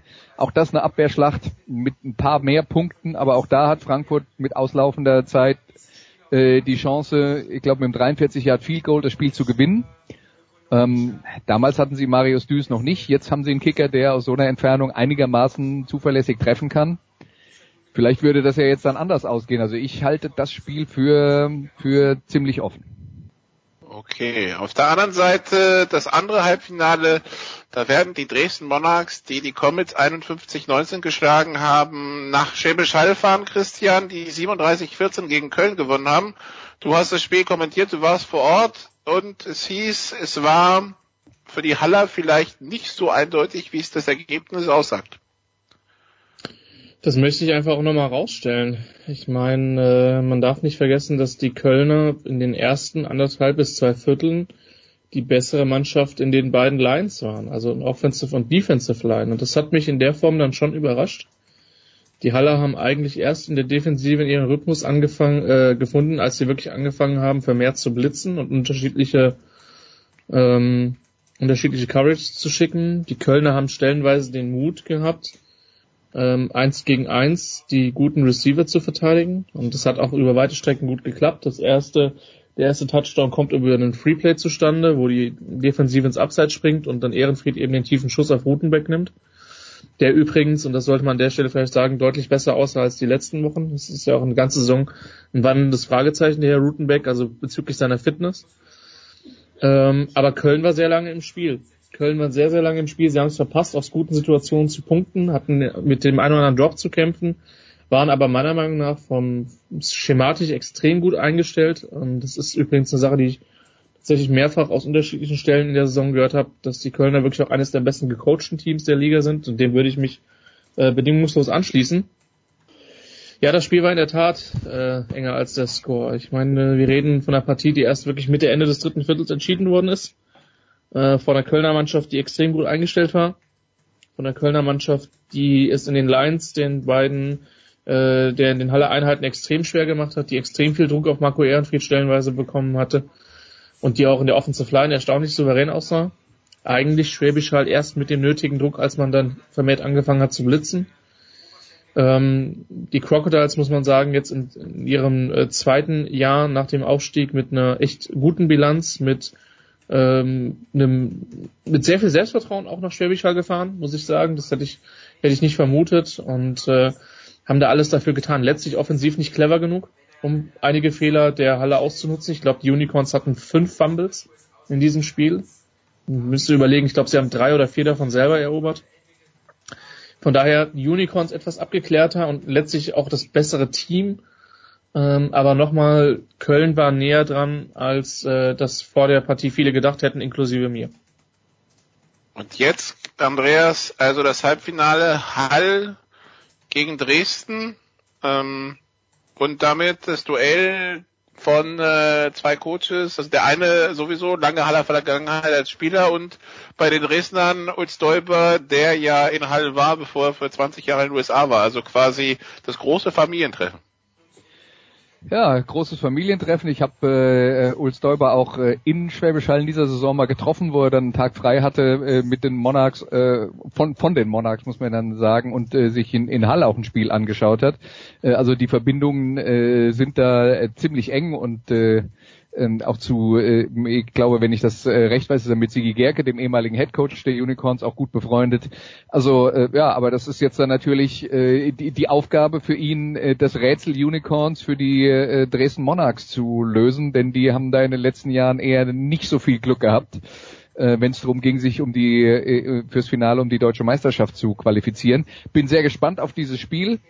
Denke, ein Schlüsselduell wird in dem Spiel für mich sein, wie gut ähm, Raheem Wilson, der Nummer 1 Cornerback der Schwäbisch Hall Unicorns, Mitchell Page von den äh, von den ähm, Dresden Monarchs, den besten Receiver des Nordens aus dem Spiel nehmen kann und wie viel die Monarchs vielleicht machen, um Page in der Formation hin und her zu schieben, damit er andere Matchups bekommt. Also das, äh, das denke ich wird äh, wird eine, äh, eine entscheidende Geschichte sein und wenn Tyler Rutenbeck in Topform ist, werden die Dresden Monarchs da tatsächlich auch äh, große Probleme bekommen. Da sind für mich die, wenn sie fit sind, besten Receiver der GFL, die beiden. Und äh, da wird vermutlich darauf ankommen, wer von den beiden Quarterbacks sein man dann ähm, besser und häufiger bedienen kann. Christian, wie siehst du's? Ja, ich, ich, für mich ist es schon ein 50-50 Spiel. Das hätte ich vor vier, fünf Wochen vielleicht noch nicht gesagt, aber Dresden ist meiner Meinung nach wirklich besser geworden, je länger die Saison ähm, gelaufen ist. Es wird halt hochspannend, wie das schematisch wird, weil ich auch da eine hohe Meinung vom Haller Coaching Staff habe, ähm, eine hohe Meinung vom, äh, vom Dresdner Coaching Staff. Natürlich sind Page und Rutenbeck die, die wichtigsten Namen. Hall hatte riesige Probleme zu laufen in dem Spiel. Ähm, das hat mich ehrlich gesagt ziemlich überrascht. Das ging erst nachher. Da sollte man sich auch von den Yardszahlen nicht blenden lassen, sondern eher dann erstmal auf die ersten zwei Viertel schauen, was da gelaufen ist oder in dem Fall sprichwörtlich nicht gelaufen ist. Ähm, Dresden hatte auch immer wieder in der Saison so, so, so, so ihre Probleme damit. Und auf der anderen Seite muss ich halt sagen, nachdem wie, wie gut die Kölner Offense insgesamt und die Offensive Line im Speziellen gegen die Defense von Schwäbisch Hall aussah, bin ich wirklich gespannt, ob die Unicorns ein bisschen mehr Druck machen können. Denn das war über weite Strecken nicht komplett ausgeschaltet, der Pass Rush, aber schon extrem eingedämmt. Da sind so viele spannende Matchups, so viele Fragezeichen. Das wird ein richtig, richtig gutes Footballspiel werden. Und äh, die einzige Hoffnung, die ich habe, dass, äh, dass das Wetter nicht katastrophal wird, sondern dass wir, dass dann beide Teams auch wirklich das Maximum abrufen können ja, alle brav aufessen im Südwesten Deutschlands, dann klappt das schon. Zwei Spiele müssen wir noch besprechen. Einmal die Relegation im Norden. Die Düsseldorf Panther waren zu Gast bei den Hamburg Huskies. Andreas 36-10 für die Panther. Rückspiel in zwei Wochen in Düsseldorf. Man kann schon vorsichtig gratulieren, oder? Ja, und zwar einfach deswegen, weil, äh, weil bei den Hamburg Huskies ja überhaupt nichts zusammenläuft im Moment. Äh, alles, was man aus Hamburg hört, ist auch, dass, äh, dass das quasi ein Team ist, das am Auseinanderfallen ist. Äh, so sah es auch in den letzten Wochen aus. Und äh, die haben, äh, die haben äh, wohl eine ganze Menge Turnovers in diesem Spiel äh, tatsächlich produziert. Also die Hamburger haben, Defense hat Turnovers geholt von den äh, äh Düsseldorf Panthern, aber sie haben daraus äh, nichts machen können. Und äh, das ist halt äh, das ist halt ein Problem. Also die die die, die Panther haben insgesamt viermal den Ball verloren und äh, die Huskies ähm, die Drei Huskies haben mal, mal, wieder aus äh, aufs, aufs Laufspiel gesetzt und das war dann halt auch äh, mäßig erfolgreich. Wobei muss man dann auch sagen, die Mixtur war jetzt in diesem Spiel ein bisschen besser als zuvor. Sie haben tatsächlich mehr geworfen, als, äh, als sie gelaufen sind. Es war nicht nur Kobe Goodwin, äh, der, der auch nicht viel Erfolg hatte und dann war Moritz Mark der Quarterback, aber der trifft dann 10 von 28 Pässen, also da lief halt offensiv wirklich gar nichts. Und äh, die Huskies sind jetzt eine Mannschaft, wenn Christian sagt, äh, die Dresdner sind während der Saison besser geworden, die Huskies sind schlechter geworden. Und das äh, deswegen fehlt mir da wirklich der Glaube, äh, dass die gegen Düsseldorf da eine Chance haben. Und das andere Spiel, Christian, das war die Relegation im Süden. Und sorry, da habe ich, glaube ich, alle einfach alle Punkte aufgebraucht fürs Wochenende. Und dann war halt am Sonntag nichts mehr da. Die Stuttgart Scorpions gegen die Ravensburg Razorbacks. Ähm, wir haben das Highscoring erwartet, vielleicht ein bisschen verteilter als ein 47-0 zur Halbzeit für Stuttgart. Dann summa summarum 72-34 für die Stuttgart Scorpions am Endstand. 38 Punkte Rückstand klingt schwer für Ravensburg. Klingt schwer bis unlösbar, ja. Ähm, die Stuttgarter die sich stabilisiert haben, die sehr, sehr lange gekämpft haben, diese Relegation zu vermeiden und die jetzt aber offensichtlich die richtige Mentalität gefunden haben, ähm, das hinzubekommen. Aber gut, du warst ja vor Ort, du kannst dir sagen, warum das mit einem 47-0 in die Pause gegangen ist. Weil Stuttgart so gefühlt das ganze Glück der von zehn Jahren Football in einer Halbzeit aufgebraucht hat, teilweise. Ähm, und weil Ravensburg, keine Ahnung, was mit denen los war, in der ersten Halbzeit komplett überfordert waren. Offensiv, defensiv, es ging nichts. Die waren die Receiver der Stuttgarter standen komplett frei, die, der Quarterback hatte keine Zeit, der Quarterback, der sich dann bei einem Interception Return Touchdown noch das Knie halb wegschießt, auf einem Knie weitergespielt hat, das ganze Spiel am Ende noch fünf Touchdown-Pässe wirft.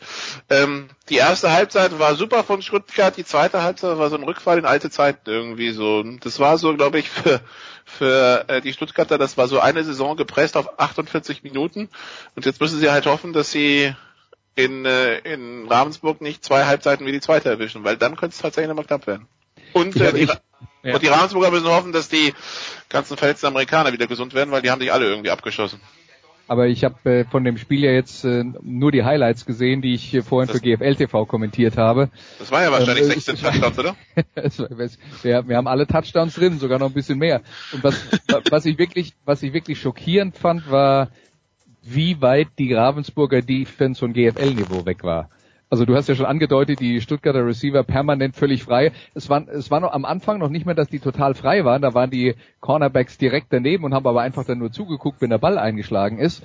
Und ähm, äh, im, erste Touchdown war ja Glück. Eubank haut sich den Ball im vierten Versuch aus der Hand, hebt ihn 15 Meter später wieder auf, dreht sich um und wirft Richtung Endzone und da ist dann da ist ein Receiver halt. Ja, aber das war Absicht, dass er dahin geworfen hat. Der Ball, das war also das war nicht nur Glück, das war natürlich erstmal Dusel, dass der Ball nicht beim Gegner landet, aber dann hat er tatsächlich äh, die die Ruhe weggehabt und hat äh, hat Fabian Weigel bedient. Ähm, aber äh, im, im, im Lauf der zweiten Halbzeit hatte ich dann halt auch den Eindruck, da war ja überhaupt keine Gegenwehr mehr von, von Ravensburg. Und ich kann mir beim besten Willen, also du kannst mir gerne erzählen, dass Ravensburg in dem Spiel vielleicht 38 Punkte macht, aber wie die Stuttgart bei Null halten wollen, das, also, das kann ich mir beim besten Willen nicht vorstellen. Also wenn, wenn die nicht eine neue Defense finden, sehe ich da keine Chance. eine neue Defense finden. Also, wenn Ravensburg, äh, obwohl sie dürfen ja keinen verpflichten, aber wer, wer Ideen hat, kann sich ja gerne bei den Coaches melden. Vielleicht findet sich ja was Rückspiel am 7. Oktober um 15 Uhr, Jens. Ja, Steilpass.sportradio 360 wäre auch die Mailadresse, gleich per Anhang alle Credentials und äh, das ganze Resume mitschicken. Wir leiten es dann an die entsprechenden Stellen weiter. Soweit mal zur German Football League. Wir machen eine kurze Pause und dann machen wir rüber in die USA.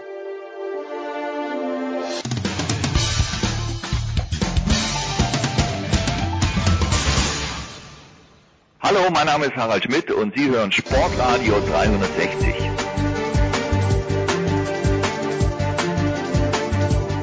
Ja, es geht weiter in der Big Show 375. Andreas Renner von der Zone, dann Nicola Martin, GFL TV und Christian Schimmel, der Draft.de. Es geht weiter mit Football wieder. Zwei Spiele, auf die wir vorausblicken wollen. Es ist Game Day 4.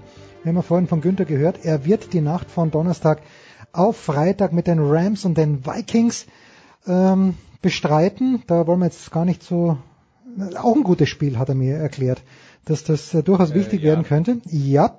Äh, vielleicht sogar ein, ein äh, Conference Final, hat Günther gemeint. Aber egal, komm, wir, wir gehen einfach dorthin, wo es überhaupt nicht wehtut. Wir gehen nach New England. Äh, Nicola, fang du mal wieder an mit den Fachfragen. Ich lese, dass Miami 3 0 ist. Ich lese, dass New England 1 2 ist. Und ich denke mir, no way, dass Miami in in New England gewinnt. Aber vielleicht kommt es ja anders. Wenn ja, warum, Nicola? Ich bitte darum. Soll ich jetzt die Frage beantworten oder soll ich sie, soll ich sie weiterleiten? Stell die, Frage klar, einfach, stell die Frage einfach ich besser. Die einfach weiter, genau. Christian, wir hatten vor zwei Jahren, drei Jahren irgendwann mal ein Monday Night Spiel in, äh, in Woche 4 oder Woche 5. Da ist New England in Kansas City total untergegangen. New England war 2 und 2 ich weiß noch, da wurde schon die Karriere von Tom Brady zu Ende geschrieben und die Patriots in der Krise und, und, und, und, und. Und am Ende waren sie Super Bowl-Sieger. Nun ist die Frage nach diesem 1 und 2 Start, nach dem Auftritt in Detroit, so wie er war, offensiv, ähm, ja, müssen, müssen wir vielleicht doch irgendwann mal anfangen, uns um die Patriots ein bisschen Gedanken zu machen. Ich sehe das sehr mit dem zweistelligen Schwert. Ähm, das eine ist, vor zwei, drei Jahren. Wir wissen mittlerweile, Andy Reach startet einfach 6-0 oder 6-1 und am Ende der Saison wird, geht es dann wieder sozusagen zum, zur normalen Mitte zurück. Was das Spiel in Detroit betrifft, Matt Patricia war der Defensive Coordinator der Patriots. Der hat jeden Tag im Training gegen Tom Brady und seine Receiver gearbeitet. Von daher würde ich ein ganzes Stück weit des Ergebnisses sagen, Vorsicht oder mit Vorsicht zu genießen. Auf der anderen Seite, und das hat ja Andreas auch beispielsweise in der Vorschau der Sofa Quarterback so herausgestellt, ist das ein Patriots-Team, was, und da stimme ich ihm auch definitiv zu, qualitativ nicht mehr so gut ist, wie in den letzten Jahren, insbesondere wenn man auf Receiver ist und wenn man jetzt für einen Receiver traden muss, der zwar zweifellos viel Talent hat mit Josh Gordon, der aber die letzten von den letzten 50 Spielen gefühlt äh, sieben oder acht auf dem Platz stand, eben aufgrund seiner Probleme außerhalb des Platzes, dann zeigt das schon, wie groß dort die ähm, ähm, ja, Verunsicherung in der Hinsicht ist, vor allem die personelle. Und ich weiß nicht, qualitativ sind die für mich nicht mehr so gut. Auch dass die gegen die Lions Offense über weite Strecken relativ wenig gemacht haben, hat mich irritiert. Es ist zu früh, einen Abgesang auf die Patriots anzustimmen. Das können wir dann wirklich mal machen, wenn sie mal die Division nicht gewinnen und sicher aus den Playoffs draußen sind. Vorher bin ich nicht bereit, das zu tun. Aber es gibt Anzeichen dafür, dass sie dieses Jahr eben nicht so gut sind. Ja, man muss ja dazu sagen, sie haben äh, Josh Gordon verpflichtet. Der hat, äh, also ich weiß nicht, ob er gar nicht gespielt hat, aber er hat auf jeden Fall keinen Ball gefangen und nee, war nicht äh, aktiv. Ja, und äh, Julian Edelman fehlt ja auch noch und zwar noch diese Woche, wenn ich das richtig auf dem Schirm habe. Ähm, und äh, wenn wenn die beiden dann zurück sind, dann wird das Passspiel von New England auch ganz anders aussehen. Also ich denke, das wird die Offense schon äh, transformieren unter der Voraussetzung, dass äh, ähm, äh, äh, Gordon tatsächlich eine gute Rolle spielen kann bei den Patriots und dass der seine Probleme im Griff hat. Aber auch ein Edelman alleine wird schon helfen, weil dann äh, sich nicht die ganze Verteidigung auf Gronkowski konzentrieren kann. Haben wir ja auch schon äh, zuletzt drüber geredet. Äh, das, äh, Im Moment hat Brady schlicht und einfach nicht genug Waffen. Wenn jetzt zwei dazukommen, dann, äh, dann kann das schon äh, offensiv anders aussehen äh, bin ich gespannt. Was mich jetzt dann äh, so ein bisschen gewundert hat, ist, die Detroit Lions haben ja bekanntermaßen fünf Jahre lang keinen Running Back gehabt, der über 100 Yards erlaufen hat. Und das ist jetzt ausgerechnet. Diese Serie reist gegen die New England Patriots, zeigt ja, dass da offensichtlich auch einiges im Argen liegt.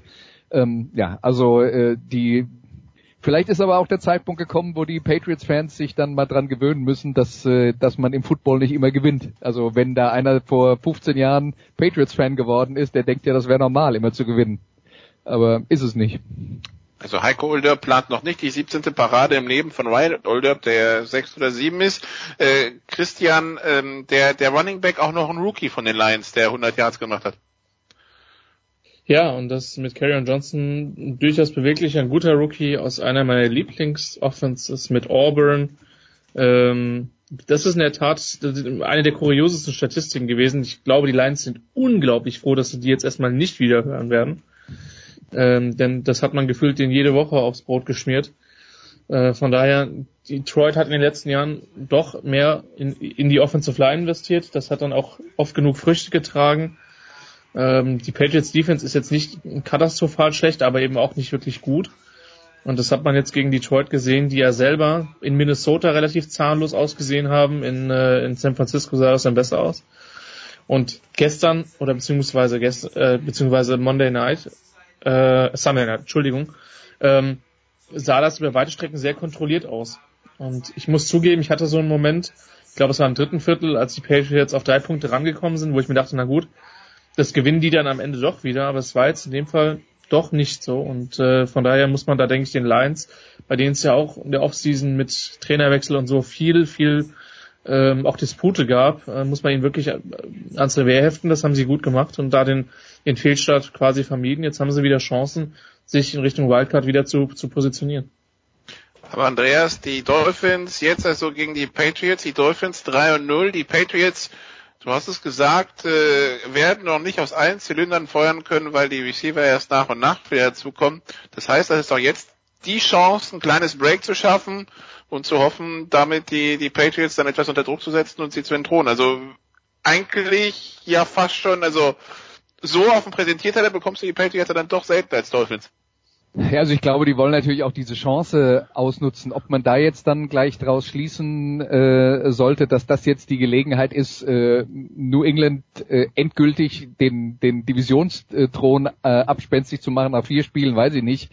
Äh, ist mir dann doch noch ein bisschen zu früh. Das aber, nicht, aber sie werden dann 4 und 0 und die Patriots 1 und 3. Klar. Das heißt, die Patriots müssen sich erstmal wieder ranarbeiten.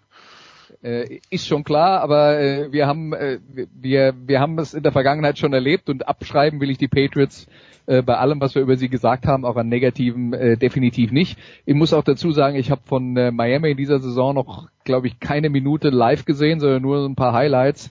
Deswegen äh, fällt es mir da halt auch schwer ähm, einzuschätzen, äh, wie weit die sind. Wenn ich, äh, wenn ich mir die Statistiken vom letzten Spiel anschaue, sehe ich, äh, sie haben insgesamt 14 Laufversuche und äh, nur fünf, äh, äh, fünf und sechs durch ihre beiden Running Backs, also elf insgesamt.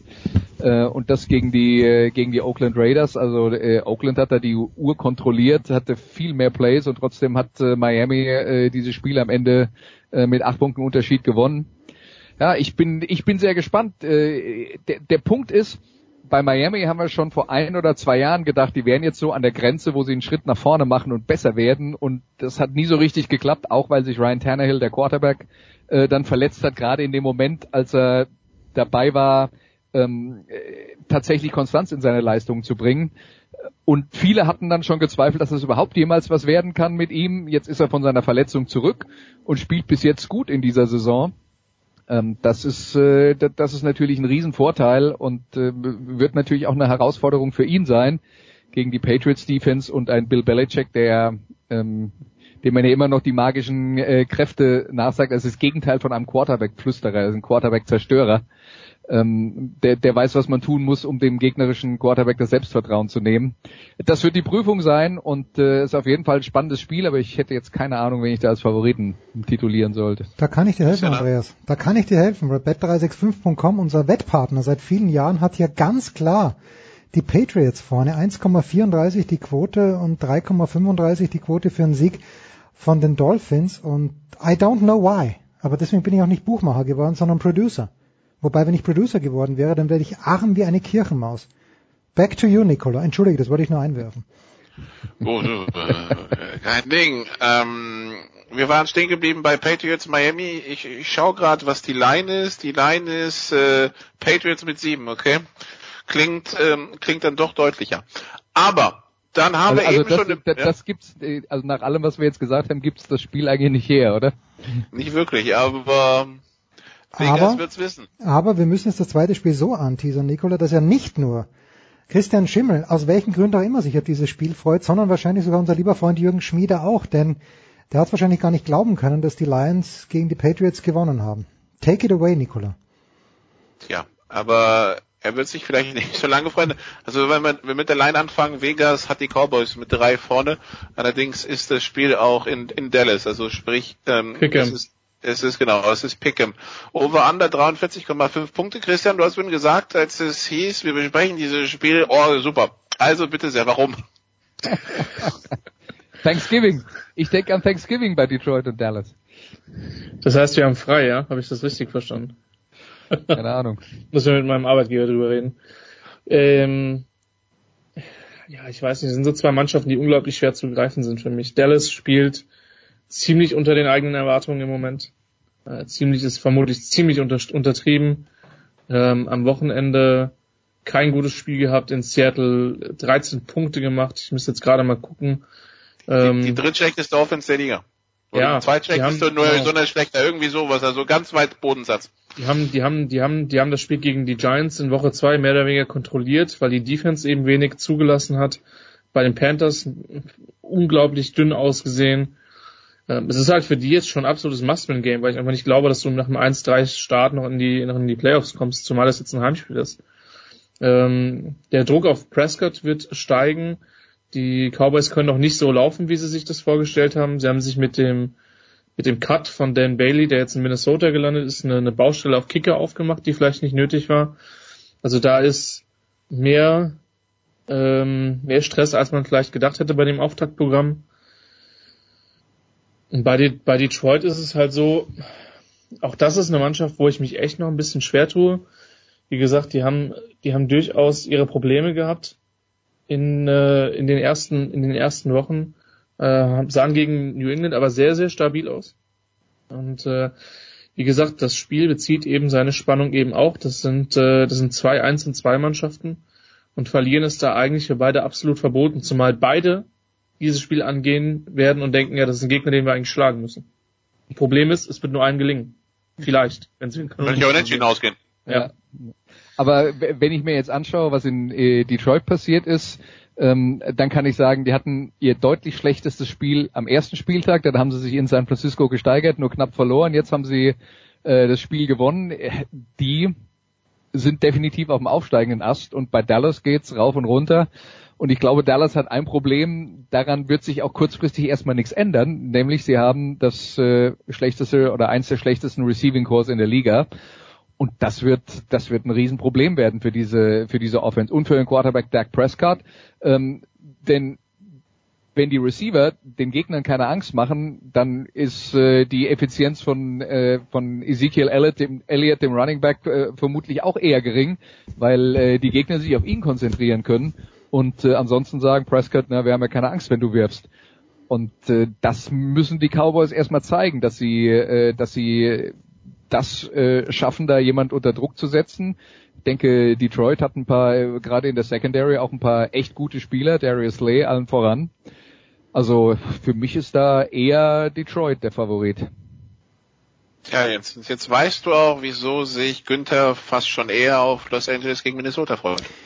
Ich, was soll ich sagen? Ich sitze hier und weine in den David Alaba Studios vor Freude, weil Andreas Renner mein Lieblingswort benutzt hat, nämlich Effizienz. Effizient. Das ist großartig. Nur, nur für dich. Ja, natürlich. Wo, wo wird man euch hören, Buben, an diesem Wochenende? Nikola? Ich mache das Halbfinale in Halle als Experte. Ähm, also Dresden Monarchs gegen Schwäbisch Hall Unicorns Samstag ab 17 Uhr im Optima Sportpark zu Schwäbisch Hall. Anwesenheit Pflicht. Wir wollen das Ding aus allen Nähten wieder platzen sehen. Jetzt haben wir sogar eine kleine Zusatztribüne hingestellt. Also äh, es können noch mal 200 mehr sitzen, aber ich denke mal, wenns Wetter stimmt, äh, schauen wir da wieder auf 3000 oder mehr Zuschauer. Und nicht vergessen, Schwäbisch Hall ist eine Stadt, die hat 35.000 Einwohner. Das heißt, Football ist das Ding da. Herrlich. Christian. Ich habe spielfrei tatsächlich, Nein. oder kommentarfrei, nachdem ich jetzt am Wochenende mal die Erfahrung gemacht habe, mal zwei Spiele an einem Wochenende zu kommentieren. Nikola hat die Freude schon öfter gehabt, ich glaube Andreas auch. Ähm, das war jetzt mal eine schöne Premiere, insofern freue ich mich dann auf ein freies Wochenende und dann eben vor allen Dingen eben auf diese beiden Playoff-Spiele. Wobei ich auch vermutlich den Ryder Cup relativ intensiv verfolgen oh ja. werde, der ja. mir als Event, ich bin jetzt nicht der riesigste Golf-Fan, aber der gefällt mir als Event einfach unheimlich gut. Natürlich. Und, ähm, man ist nie mehr, man ist nie mehr Europäer als beim ja, Ryder Cup. Ja, gefühlt, so. gefühlt ist das in der Tat so, Jens. Ja. Und äh, ja, das, das wird dann vermutlich mein Hauptsportprogramm dieses Wochenende werden. Das ist äh, in diesen politischen Zeiten zwar traurig, aber es hilft halt nichts. Irgendwo, irgendwo muss man sich auf einen kleinen Nenner einigen. Unter Andreas Premier League, äh, GFL, was, was ist es für dich? Samstag äh, Premier League, das 16 Uhr Spiel Man City gegen Brighton and Hove. Das wird dann allerdings bei der Zone erst ab 23 Uhr gezeigt. Verrückt. Ist ja der Punkt immer, dass da um 16 Uhr äh, immer nur ein Spiel live gezeigt werden darf und die anderen müssen dann zeitversetzt hm. gesendet werden. Und äh, 19 Uhr Sonntag NFL. Was? Whatever. Also man, man, Ach so, man weiß es genau, noch nicht, weil okay. es steht noch nicht fest. Ah, okay, na gut. Das äh, sind Top-Informationen, die wir hier bekommen. Danke, Andreas. Hilf bei der Vorbereitung. Ja, hilft bei der Vorbereitung. Natürlich auf alle Spiele vorbereiten, wie man es halt also kennt. Ich habe mich noch nicht vorbereitet auf mein Sonntagsspiel, das kann ich jetzt sicher sagen. Ja, gut, wir werden es dann natürlich uns, äh, wobei ich bin ein Red Zone-Schauer. Ich sage euch, wie es ist, das ist eine, eine, ein Bekenntnis, das Andreas jetzt nicht hören wollte. Egal. Danke, Andreas. Danke, Christian. Danke, Nicola. Kurze Pause, dann geht's weiter in der Big Show 375.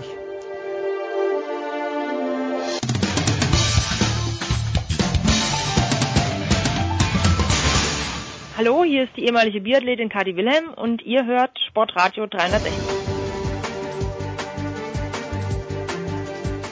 Ja, es geht weiter in der Big Show 375 mit Motorsport und äh, die Herren Eden Nimmervoll, den habe ich diese Woche mal freigegeben. Die kümmern sich um andere Dinge. Der eine mein Haus, bei der andere wahrscheinlich ist er Radlfahren jetzt. Und äh, ein gewisser Fink singt gerade irgendwo, aber man weiß nicht genau wo. Man müsste den Fink mal wieder einladen, glaube ich, den Pete. Egal. Oktoberfest. Ja, natürlich, natürlich. Also, The Voice. Ähm, ähm, wir wollen gleich zur Formel 1 in Sochi kommen, aber du warst am vergangenen Wochenende bei deiner Zweitadresse auf dem Hockenheimring, wir haben es ja kurz äh, vorbesprochen, das Finale der GT Master Series. Was war da los? Ich höre ganz, ganz viel. Es ging unglaublich zur Sache. Ähm, die ganze Saison im Grunde schon äh, hin und her wogt. Äh, es ist im Grunde eine international ausgeschriebene deutsche Meisterschaft, aber mit Fahrzeugen eben von äh, acht verschiedenen Herstellern, riesen Starterfelder, äh, nicht nur deutsche Fahrer, sondern eben internationale Fahrer und wie oft beim GT-Sport, also Sprintrennen, aber mit dem Format, dass es einen Boxenstopp mittendrin gibt und äh, Fahrerwechsel. Das heißt, zwei Autos teilen sich ein Fahrzeug und müssen deswegen gemeinsam an einem Strang ziehen. Das sind per se äh, Motorsportler ja eigentlich Egoisten, die nur auf sich selber gucken. Ähm, in dem Fall müssen sie da mal zusammenarbeiten und äh, sowohl das Samstag wie das Sonntagrennen am vergangenen Wochenende beim großen ADAC GT Masters Finale im Badischen waren grandios. Ähm, denn es, wir hatten eine Ausgangsposition, wie sie spannender nicht sein kann. Es waren äh, realistisch gesehen äh, vier Teams mit vier unterschiedlichen Autos, die noch hätten Meister werden können. Das hat sich dann am Sonntag äh, bei einer saudoofen Aktion direkt hm. am Start leider reduziert auf nur noch drei. Denn ein ganz junger, 20-jähriger, sehr, sehr schneller Belgier, Dries Fantor mit einem Audi, der eigentlich hätte gar nicht da stehen dürfen, weil das Auto nach dem äh, Qualifikationstraining für das Sonntag-Finalrennen ähm, disqualifiziert worden ist. Das Team hat Einspruch eingelegt, durfte unter Berufung mitfahren. Er stand in Startreihe 1 auf der zweiten Startposition und er hat leider einen der Mitfavoriten in der ersten Kurve auf die Hörner genommen und komplett abgeräumt. Da gab es mächtig Ärger. Hm. Mercedes dadurch um die Chance gebracht, Champion zu werden. Ähm, das war eine saublöde Aktion. Er ist dann auch unter Tränen äh, tatsächlich zu Mercedes gekommen, der junge Dries Fantor, und hat sich entschuldigt. Es war aber am Ende natürlich dann war das Problem schon äh, aufgetaucht und das Auto war schon draußen. Äh, Maxi Götz hatte keine Chance, Meister mehr zu werden und der war entsprechend stinkig, aber so gingen die Emotionen eben insgesamt sehr hoch. Und am Ende hat eine Mannschaft gewonnen, die wirklich in der heutigen Zeit des Profisports auch mit diesen sehr, sehr bulligen und sehr schnellen GT3, ähm, GT-Renntourenwagen tatsächlich ähm, mit ganz geringem Aufwand agiert. Es ist quasi eine Familienmannschaft. Ähm, Alfred und Robert Rehnauer sind Zwillinge, die das Herbert Motorsport Team führen und leiten. Der eine ist der technische Direktor, der andere fährt. Die haben sich mit äh, tatsächlich einem sehr, sehr schnellen guten äh, Franzosen mit Mathieu Jaminet verstärkt in diesem Jahr und haben am Ende die Meisterschaft gewonnen. Also es sind im Grunde eine Handvoll Angestellte nur, sehr viel freie Mitarbeiter, sehr viele Familienangehörigen helfen da noch mit, so wie wir es in den 70er, 80er Jahren im Motorsport auch noch hatten aber eigentlich ausgestorben. Und äh, dank Unterstützung auch von Porsche, die haben offenbar Bombenmotoren in ihrem 911er drin gehabt, hat es tatsächlich geklappt. Mit einem Punkt Vorsprung haben sie tatsächlich die Meisterschaft gewonnen vor einem ganz, ganz jungen Zwillingsduo, nämlich äh, Sean und Kevin van der Linde. Die kommen aus Südafrika. Der Opa ist schon Rennen in Südafrika gefahren, Rundstrecken und Offroad-Rennen. Der Papa ist sehr erfolgreich Rennen gefahren. Und ähm, Kelvin war vor drei Jahren schon GT-Champion, ist 22. Der junge äh, Sean van der Linden ist mit 16 nach Europa gekommen ähm, und äh, ist da schon äh, 200, 300 PS starke Autos gefahren, ist jetzt äh, 18, gerade 19 geworden und hat mit dem Sieg beim Hockenheim-Rennen 2 dann die Vizemeisterschaft noch geholt die hatten im Grunde vorher keine auf der Rechnung. Und da siehst du, wie schnell das geht, dass tatsächlich junge Talente, wenn sie gut geführt werden, ganz nach oben kommen. Am Ende also ein Porsche-Erfolg der äh, Wolfgang Land-Mannschaft mit einem Punkt Vorsprung vor diesen beiden ultraschnellen Südafrikanern, die ganz sicherlich im deutschen Motorsport und in Europa noch entsprechende Spuren hinterlassen werden. Die sind gerade zu Beginn ihrer Karriere und sind schon Vizemeister. Dann die Callaway Corvette, also der V8 Dampfhammer aus Amerika, mit Kirchhöfer und Keilwitz, der auch schon mal Champion waren. Äh, und dann die unglückseligen Maxi Götz und Markus Pommer, die abgeräumt worden sind. Wir haben es gerade beschrieben in der ersten Kurve. Die werden den Mund abwischen, aufstehen im nächsten Jahr weitermachen. Es ist eine wirklich packende Meisterschaft. Dem Fan wird viel geboten, denn die TCR Tourenwagenrennserie fährt im Rahmenprogramm. Im nächsten Jahr wird es bei den ADAC GT Masters mit ihren sieben Veranstaltungen 2019 auch eine GT4 Meisterschaft geben mit, ich glaube, fast schon 40 eingeschriebenen Autos. Fahrzeugen von elf verschiedenen Herstellern. Also der Fan kriegt da wirklich enorm viel geboten. So war es in diesem Jahr und so wird es ganz sicher im nächsten Jahr intensiv weitergehen. Wenn du sagst, ein Auto, das da nicht stehen sollte, dachte ich für einen Moment, dass meine Frau mitgefahren ist. Aber das äh, sind die. Könnte sein. Das sind die Parktickets, die. Auch mit, ja, sollen auch. Entschuldige, sollen auch natürlich. Wäre auch noch schöner. Naja. Ähm, es geht allerdings auch äh, in der ganz großen Serie weiter. Wir äh, nähern uns Sochi. Wir erinnern uns, da hat's mal, was ja Wahnsinn ist, im Grunde genommen Olympische Winterspiele gegeben. Ist noch gar nicht so lange her, 2014. Aber es gibt eben neuerdings auch einen Grand Prix und äh, die Aussichten für Sebastian Vettel sind natürlich nicht besonders rosig oder hast du eine Ahnung, ob äh, der, ja, ob Ferrari was gefunden haben könnte in den letzten zwei Wochen? Sie brauchen eigentlich nichts zu finden, Sie müssen bloß endlich mal fehlerlos agieren, ja. Herr Ligenz, denn ähm, Sebastian Vettel hat in diesem Jahr ein absolut konkurrenzfähiges Auto zum ersten Mal, seitdem er bei Ferrari fährt, für die Roten aus Maranello ähm, es sind allerdings jetzt nur noch sechs ausstehende Formel 1 Rennen in diesem ja, Jahr. Zeit wird knapp. Es kommt Rennen in Sochi, also vor den Augen von Wladimir Putin, der mit Sicherheit sich neben, nicht nehmen wird, da auch wieder vor Ort zu sein und bei der Siegerehrung mit aufzutauchen, um weltweit im Fernsehbild zu sein, um sein Image bisschen aufzupolieren. Ist der 16. von 21 Läufen und die Rennstrecke, du hast es gesagt, durchs Olympiagelände eigentlich ganz geschickt gebaut, denn das war von Anfang an tatsächlich Plan auch als dieses Olympiagelände entstanden ist, war schon klar, sie wollen da einen Formel-1-Kurs reinbauen. Hermann Tilke, der deutsche äh, Rennstreckenarchitekt, der weltweit ja die meisten Rennstrecken baut, hat das auch wirklich gut gemacht. Das einzige Handicap ist, du kannst kaum überholen. Okay. Das ist so ein bisschen das Problem. Und insofern wird da das Qualifying von entscheidender Bedeutung sein. Wir haben bei dir ja auch schon oft darüber diskutiert mit Christian Nimmervoll, mit, mit dem Kollegen Stefan Ehlen und haben schon gesagt, dass in der Form, in der momentan Lewis Hamilton ist, ist es schwierig, den zu stoppen. Und der Druck, den da offenbar der, der äh, amtierende Weltmeister, der auf dem Weg zu sein scheint, zu seinem fünften WM-Titel, den Druck, den er auf Ferrari und, und äh, die Konkurrenz, auch Red Bull ausübt, ist so, dass die immer wieder alle Fehler machen. Die Strategie hat zuletzt nicht gepasst bei Ferrari. Wir sollten natürlich auch kurz daran erinnern, dass Sebastian selbst auch Fehler gemacht hat. Ja, es ist für ihn jetzt die letzte Chance, um noch die WM-Chancen, die kleinen WM-Chancen zu wahren. Und der muss jetzt entsprechend unter Zugzwang liefern. Ja, und das beginnt eben schon in der Qualifikation. Ja, aber es tut immer noch weh Hockenheim. Das tut weh. Ja, natürlich. Das, äh, dieser sichere Sieg, das, das ist einfach, ja, was soll man sagen? ja nicht nur der sichere Sieg, sondern dass eben ausgerechnet nicht nur er den sicheren Sieg vor Augen ja, äh, als erster allerdings das Pech hatte, auf diese Ölspur zu kommen und als erster, als Spitzenreiter dann eben bei Einsätzen im Regen auf die Pfütze zu kommen. Das hätte andere auch passieren können. Am Ende ist es ihm passiert und Hamilton hat gewonnen, wenn, wir sollten es nochmal sagen, allerdings mit dem kleinen Schönheitsfehler, dass er leider gegen die Regeln verstoßen hat. Bei seiner Abkürzen, er war in der Boxeneinfahrt, ist übers Gras auf die Rennstrecke gefahren. Das ist im Reglement verboten. Es wurde am Ende nicht geahndet. Das ist Tatsachenentscheidung ähm, der, der Rennsportkommissare. Man hätte ihn bestrafen müssen. Hilft am Ende nichts. Hätte, hätte Fahrradkette, nützt nichts. Hamilton hat maximale Punkte geholt und da ging es dann eigentlich los. Nachdem ja Vettel zuvor in England äh, beim Heimspiel von Mercedes in der Nähe von Brackley und beim Heimspiel von Hamilton den geschlagen hat, das war ein Sensationserfolg, hat er dann der Hamilton tatsächlich äh, zugeschlagen in Hockenheim und das war besonders bitter, ganz sicherlich für, für Vettel. Ja, keine Frage, das war äh, edelherb da. So, jetzt, jetzt fahren sie in Russland und ähm, es gibt ja ein, zwei hm, russische Aspiranten. Es gab mal jemand, der für Red Bull, glaube ich, in die in die Formel 1 gekommen ist, nämlich Daniel Kwiat. Äh, gibt es da neue Entwicklungen? Ich meine, du hättest mir etwas zugerufen in dieser Richtung. Ja, äh, wir gehen davon aus, dass wahrscheinlich in Sochi, es ist ein relativ offenes Geheimnis im Fahrerlager unter Journalistenkollegen, dass er da tatsächlich wohl bestätigt wird, um eine erneute Chance bekommen. Er ist 42, 72 Mal schon beim Formel 1 gestartet und gilt immer noch als großes Talent. Allerdings hat Dr. Helmut Marko den Daumen nach unten gedreht und hm. der als äh, Red Bull Verantwortlicher hat vor äh, zwei Jahren eben gesagt, es reicht jetzt. Der hat so viele Chancen gehabt, eben nicht nur bei Toro Rosso, sondern bei Red Bull. Es wird allerdings im nächsten Jahr, und das kommt ja jetzt so langsam, wir haben vor einer Woche bei dir darüber gesprochen, über die Überraschungsmeldung, dass Kimi Räikkönen bei Ferrari ja. ersetzt wird. Und zu sauber geht. Sauber Wahnsinn, geht. ja. Ganz genau. Und es geht also mehr und mehr und mehr. Und dieses intensive Sesselrutschen, dieses Fahrerkarussell ist richtig in Bewegung gekommen.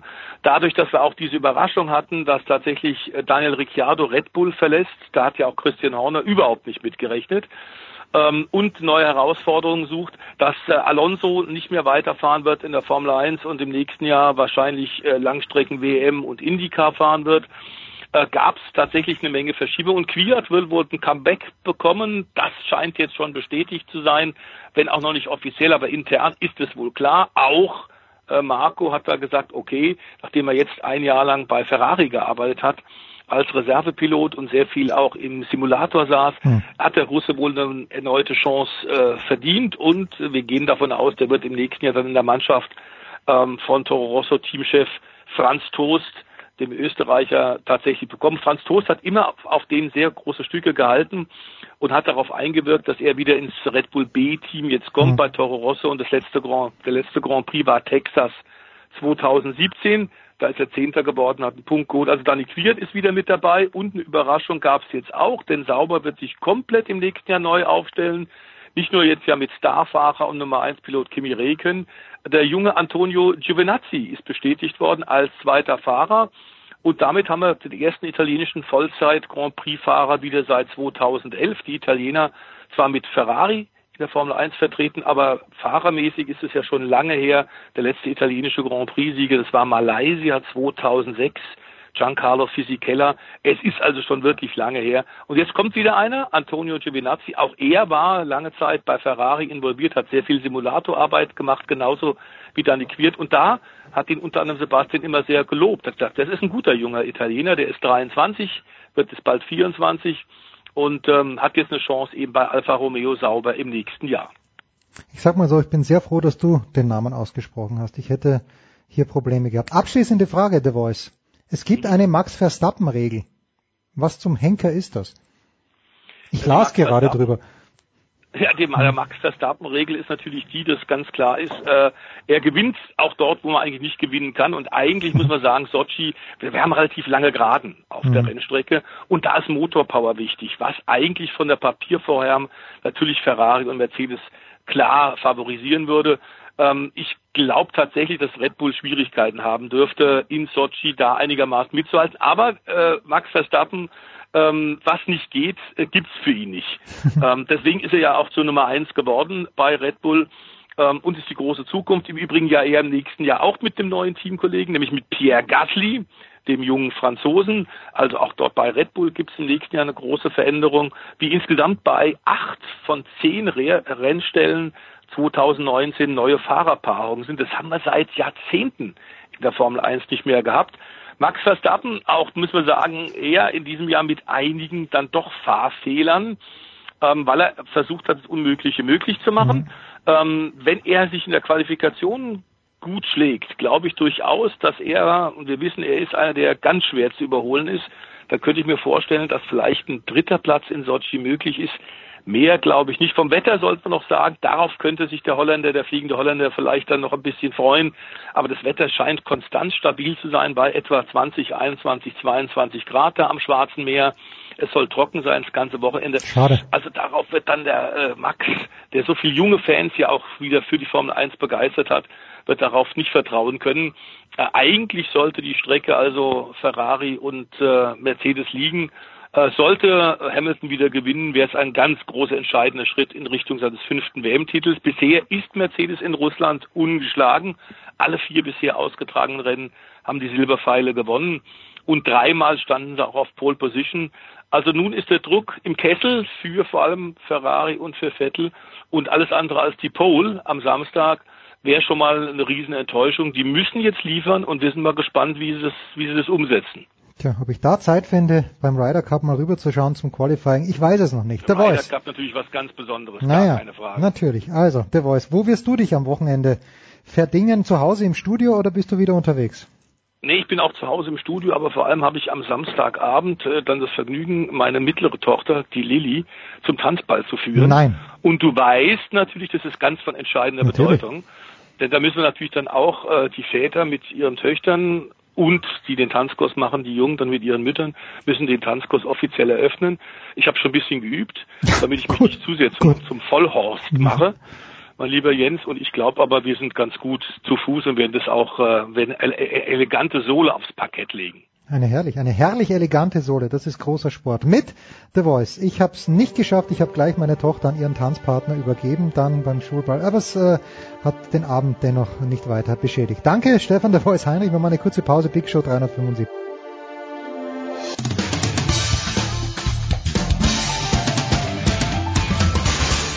Ja, hallo, es ist Marcel Sieben, ähm, willkommen zu Sportradio 360.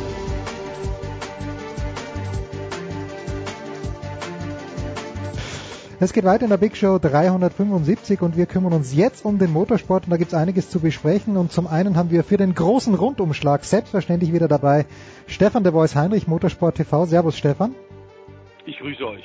Und dann haben wir 100 Meter vor einem Parkplatz auf der Autobahn erreicht. Jetzt parkt er schon. Edgar Milke von RAN. Servus Edgar. Servus, schönen guten Tag. Edgar, du warst am vergangenen Wochenende in Österreich. Jetzt hat es am Österreich-Ring in diesem Jahr schon eine holländische Invasion gegeben, nämlich bei Max Verstappens Sieg bei der Formel 1. Dann gab es die MotoGP. An diesem Wochenende gab es die DTM. Ich frage dich, und ich bin Österreicher, sind wir Österreicher ready? Sind wir, können wir drei große Motorsportereignisse pro Jahr aufnehmen? Ja, absolut. Also meine Eindrücke sind so, ich kenne ja die MotoGP auch gut genug aus den letzten Jahren, weiß, was da los ist, was da los war und was da auch in Zukunft los sein wird. Und äh, ja, also ihr Österreicher seid mit der traumhaften Gegend, mit dem traumhaften Ambiente absolut ready to race, um mal einen österreichischen Markenslogan zu verwenden. Ja, ich überlege gerade, von wem der kommen könnte und äh, es muss so toll gewesen sein, The Voice, dass ich jetzt gerade lese, dass Dr. Helmut Marko sich überlegt, dass äh, Red Bull nach einem Jahr Pause vielleicht sogar wieder zurückkommt als Großsponsor. Also ich habe ja, ja das, das, Interview mit ihm zu führen, wenn ich mich kurz äh, ah, oh, bitte, bitte, ja, äh, sorry, ja. Das war ein äh, Sat 1 Interview, was überall zitiert wird, was äh, ich mit Dr. Marco geführt habe. Ähm, also nächstes Jahr noch nicht, das hat er klar gesagt, aber äh, Dr. Marco war begeistert von der Action, die sich da am Sonntag bot und ist natürlich klar, dass er mit seinem äh, Unternehmen, mit dem Unternehmen, für das er ja tätig ist, äh, dass, dass er da ein Auge drauf hat, wenn die Spannung so groß ist und sich so verbessert, wie es in der DTM in diesem Jahr offensichtlich der Fall ist. Dann ist Dr. Marco natürlich interessiert, logisch. Das hat er bestätigt. Das heißt aber nicht eigenes sagen, Team. Dass Red Bull ja auch äh, jahrelang eh schon dabei war äh, mit diesem quasi DTM-Lebensvertrag mit Matthias Ekström und äh, Audi. Dann haben sie äh, eine ganze Weile ja auch ein äh, BMW noch äh, dazu unterstützt. Es ist klar, dass die, ähm, bevor Gerhard Berge übernommen hat, äh, die etwas führungslose DTM, da gab es ein Machtvakuum nach dem, äh, sagen wir mal, erzwungenen Abgang von Hans-Werner Aufrecht, bevor Gerhard Berge, mit dem er ja sehr eng befreundet ist, der Dr. Helmut Marko mhm. aus Graz, äh, bevor der übernommen hat, war klar, ähm, Red Bull zieht da einen Stecker, auch weil Ekström rausgeht und sich der Rallycross WM und seinem eigenen Team widmet. Nach einem Jahr kann kein Unternehmen zurückkommen. Dann würde man ja zugeben, dass diese erste Entscheidung falsch war. Aber klar, wir haben ja hier bei dir, lieber Jens, ähm, bei Sportradio 360 auch schon öfter darüber gesprochen, über dieses angedachte Projekt, das sich mehr und mehr konkretisiert. Aston Martin, HWA und dann eben noch ein Sponsor und der Sponsor wird wohl, die Gerüchte verdichten sich, tatsächlich dann Red Bull sein. Das würde aus aller, aus allen Sichtweisen, aus allen Perspektiven der Beteiligten absolut Sinn machen. Es wäre gut für die DTM. Wir hätten ab 2020 den von Audi und BMW geforderten äh, dritten Hersteller. Ähm, und wir gehen davon aus, dass im Übrigen auch das relativ bald bekannt, offiziell bekannt gemacht werden kann, was da in der Gerüchteküche sich tatsächlich schon sehr konkretisiert. Und zwar wird Aston Martin äh, im Oktober äh, an die Börse gehen. Und wir vermuten, dass danach dann auch Entscheidungen mhm. über sportliches Engagement gefällt werden und verkündet werden. Edgar, was hat denn Dr. Helmut Marko so begeistert in Österreich? Doppelsieg für René Rast, das, das hört sich mal ein bisschen langweilig an, aber ich glaube, so war es nicht. Nein, so war es natürlich nicht. Also zum einen gab es natürlich am Samstag das Teamwork. Ich nenne es bewusst Teamwork und nicht Teamorder, weil das hätten in irgendeiner Form die anderen auch so gemacht, um die Meisterschaft spannend zu halten. Das ist ja für uns Zuschauer und Fans auch sehr, sehr gut, dass wir mit einem Hitchcock-Finale nach Hockenheim gehen in zweieinhalb Wochen. Äh, ihn hat das Racing äh, begeistert. Das, was mhm. da los war, auch im Mittelfeld. Ich habe äh, abseits des Interviews auch privat noch ein bisschen mit ihm sprechen können. Äh, ihn hat das begeistert, dass überall was los war. Äh, er war ein ganz klein bisschen enttäuscht von Sebastian Augier, der ja mit einem Red Bull-Helm in der Mercedes gesessen hat. Da hat er auch ganz klar gesagt, das wird es in Zukunft nicht mehr geben. Kann es ja auch nicht, weil Mercedes aussteigt. Von daher ist das ja klar. Nein, er war vom Drumherum, von der Atmosphäre und vom Racing begeistert, äh, hat sich auch wirklich sehr angetan äh, geäußert über die Tatsache, dass die Autos mit weniger Abtrieb jetzt den Fahrer mehr fordern, dass da mehr gearbeitet wird hinter den Lenkrädern äh, und das auch äh, überholt werden kann. Das hat ihm sehr, sehr gut gefallen. Aber was äh, natürlich den Österreichern wahrscheinlich nicht gefallen hat, der Voice äh, Lukas Auer, für den sie das ganze Jahr jetzt nicht schon ganz, ganz so prall läuft, an dem Wochenende ist gar nicht gelaufen, zwei Ausfälle. Ja, er war gesundheitlich angeschlagen, aber es ist klar, dass natürlich jetzt in der Schlussphase der Meisterschaft, Eddie hat es ja auch gerade gesagt, ähm, natürlich viel diskutiert wird über Teamwork, Schrägstrich Teamorder. Mercedes hat das von Anfang an äh, ab Rennen 3 in diesem Jahr schon gemacht. Wir sollten nicht vergessen, es geht um wirklich viel Geld, um Marktanteile, dass die Fans natürlich jede Art von Absprache, ob nun direkt per Funk äh, oder, das geht ja inzwischen nicht mehr, eben mit Besprechungen vorher. Es muss ganz klar sein, dass jeder Hersteller jetzt, der noch Chancen auf die Meisterschaft hat, sich auf ein oder zwei Fahrer konzentriert. Bei Audi ist es ganz klar René Rest, der mit jetzt vier Siegen in Folge sich doch noch im Titelkampf zurückgemeldet hat, der Vorjahresmeister, kann theoretisch in Hockenheim seinen Titel verteidigen, aber nach wie vor Mercedes, die äh, im Grunde drei Viertel der Saison eindeutig dominiert hat, ihre Abschiedssaison, Saison Nummer 30 in der DTM, diesen haben nach wie vor ganz klar äh, das Zepter in der Hand. Paul Di Resta und Gary Paffett aber jetzt vor dem Finale Eddie hat es ja gesagt, in zweieinhalb Wochen nur noch vier Punkte voneinander getrennt. Also im Grunde geht im Badischen auf dem deutschen Formel 1 Kurs ist äh, von vorne wieder los.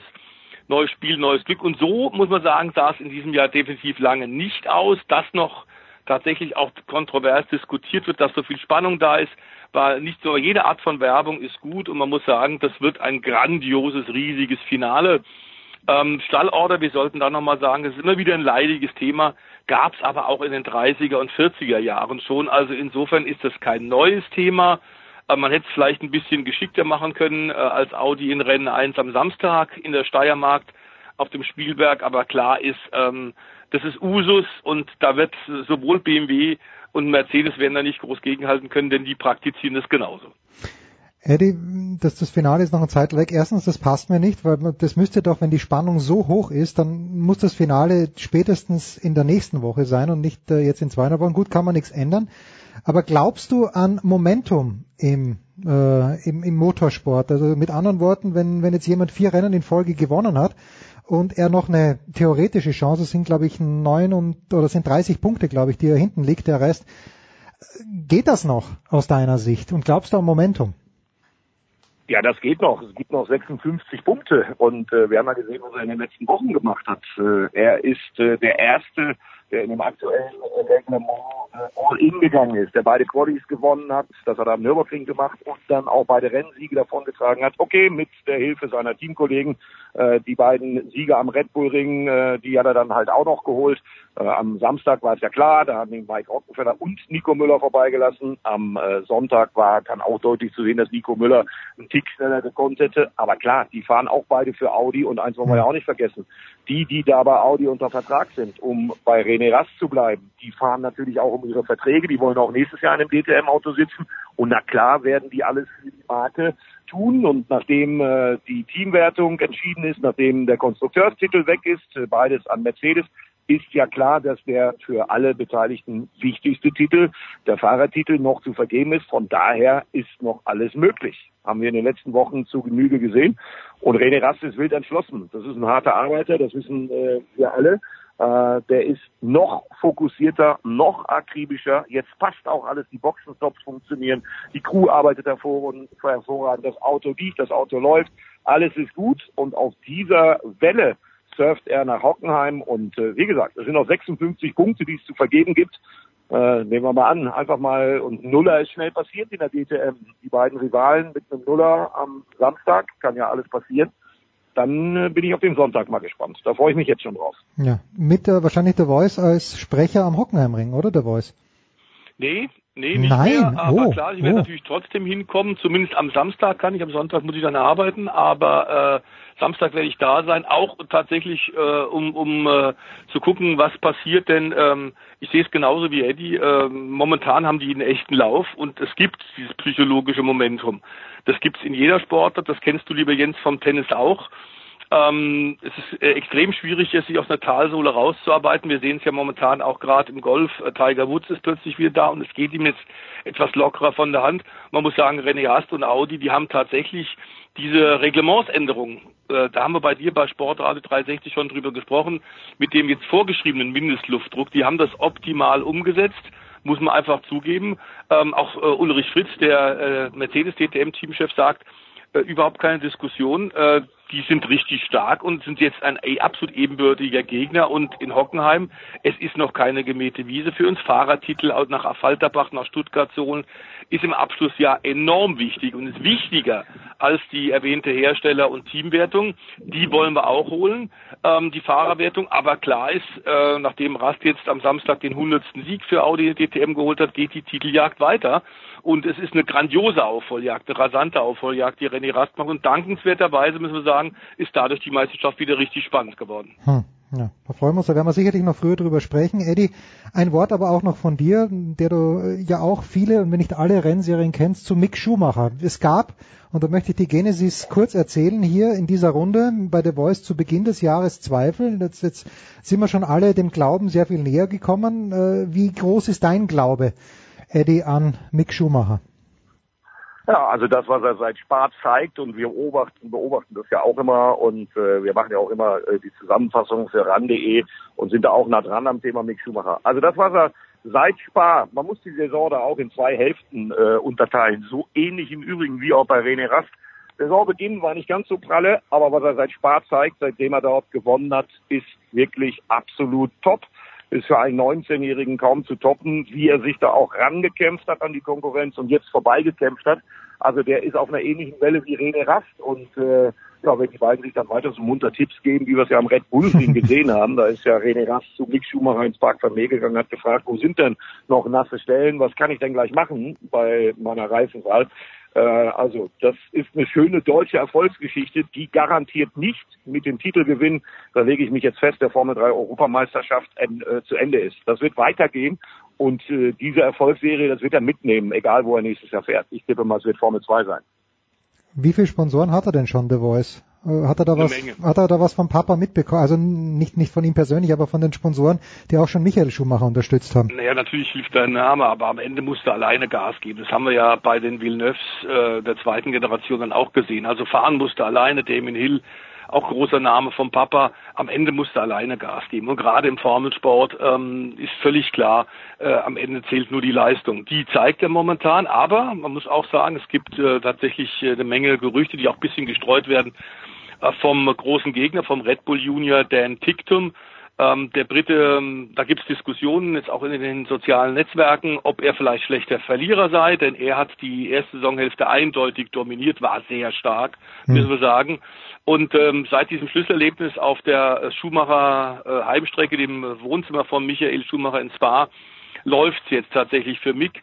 Aber nicht nur für ihn, sondern für seinen, einen seiner beiden Teamkollegen beim Bremer Tower Team eben auch. Und äh, Robert Schwarzmann, ein, ein äh, Russe, der ebenfalls sehr stark ist und in äh, den letzten sechs Rennen ein Sieg und äh, fünf weitere Podiumsplätze feiern konnte. Auch der war in der ersten Saisonhälfte nirgendwo.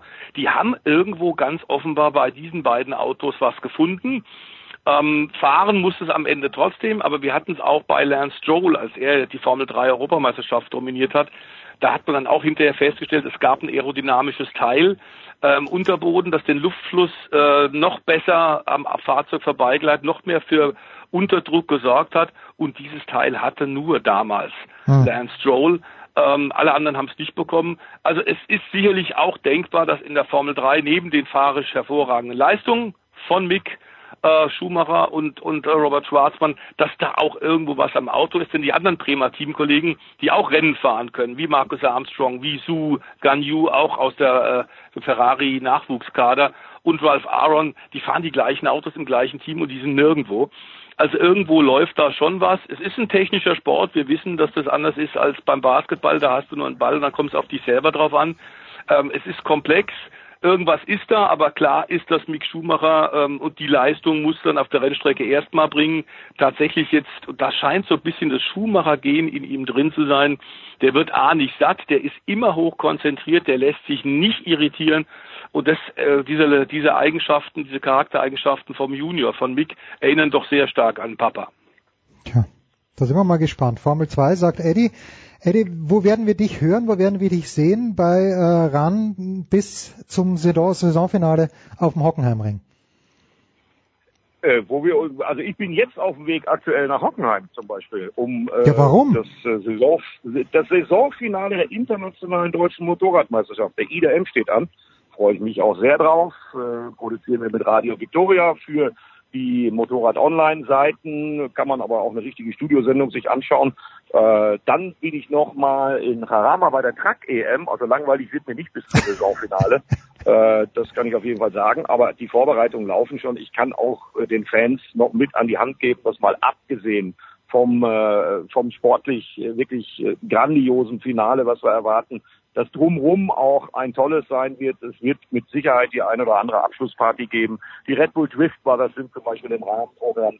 Also da wird eine Menge los sein, unabhängig von der Titelvergabe in der DTM. Und ich kann es kaum erwarten. Zum Glück habe ich äh, an den beiden Wochenenden vorher genügend zu tun. Äh, dann wird es mir wenigstens langweilig. Das ist eine gute Nachricht. Eddie Milke von RAN und äh, Stefan de Bois Heinrich. Stefan bleibt noch ein paar Minütchen hier. Eddie, ich danke dir ganz herzlich. Wir machen eine kurze Pause. Big Show 305.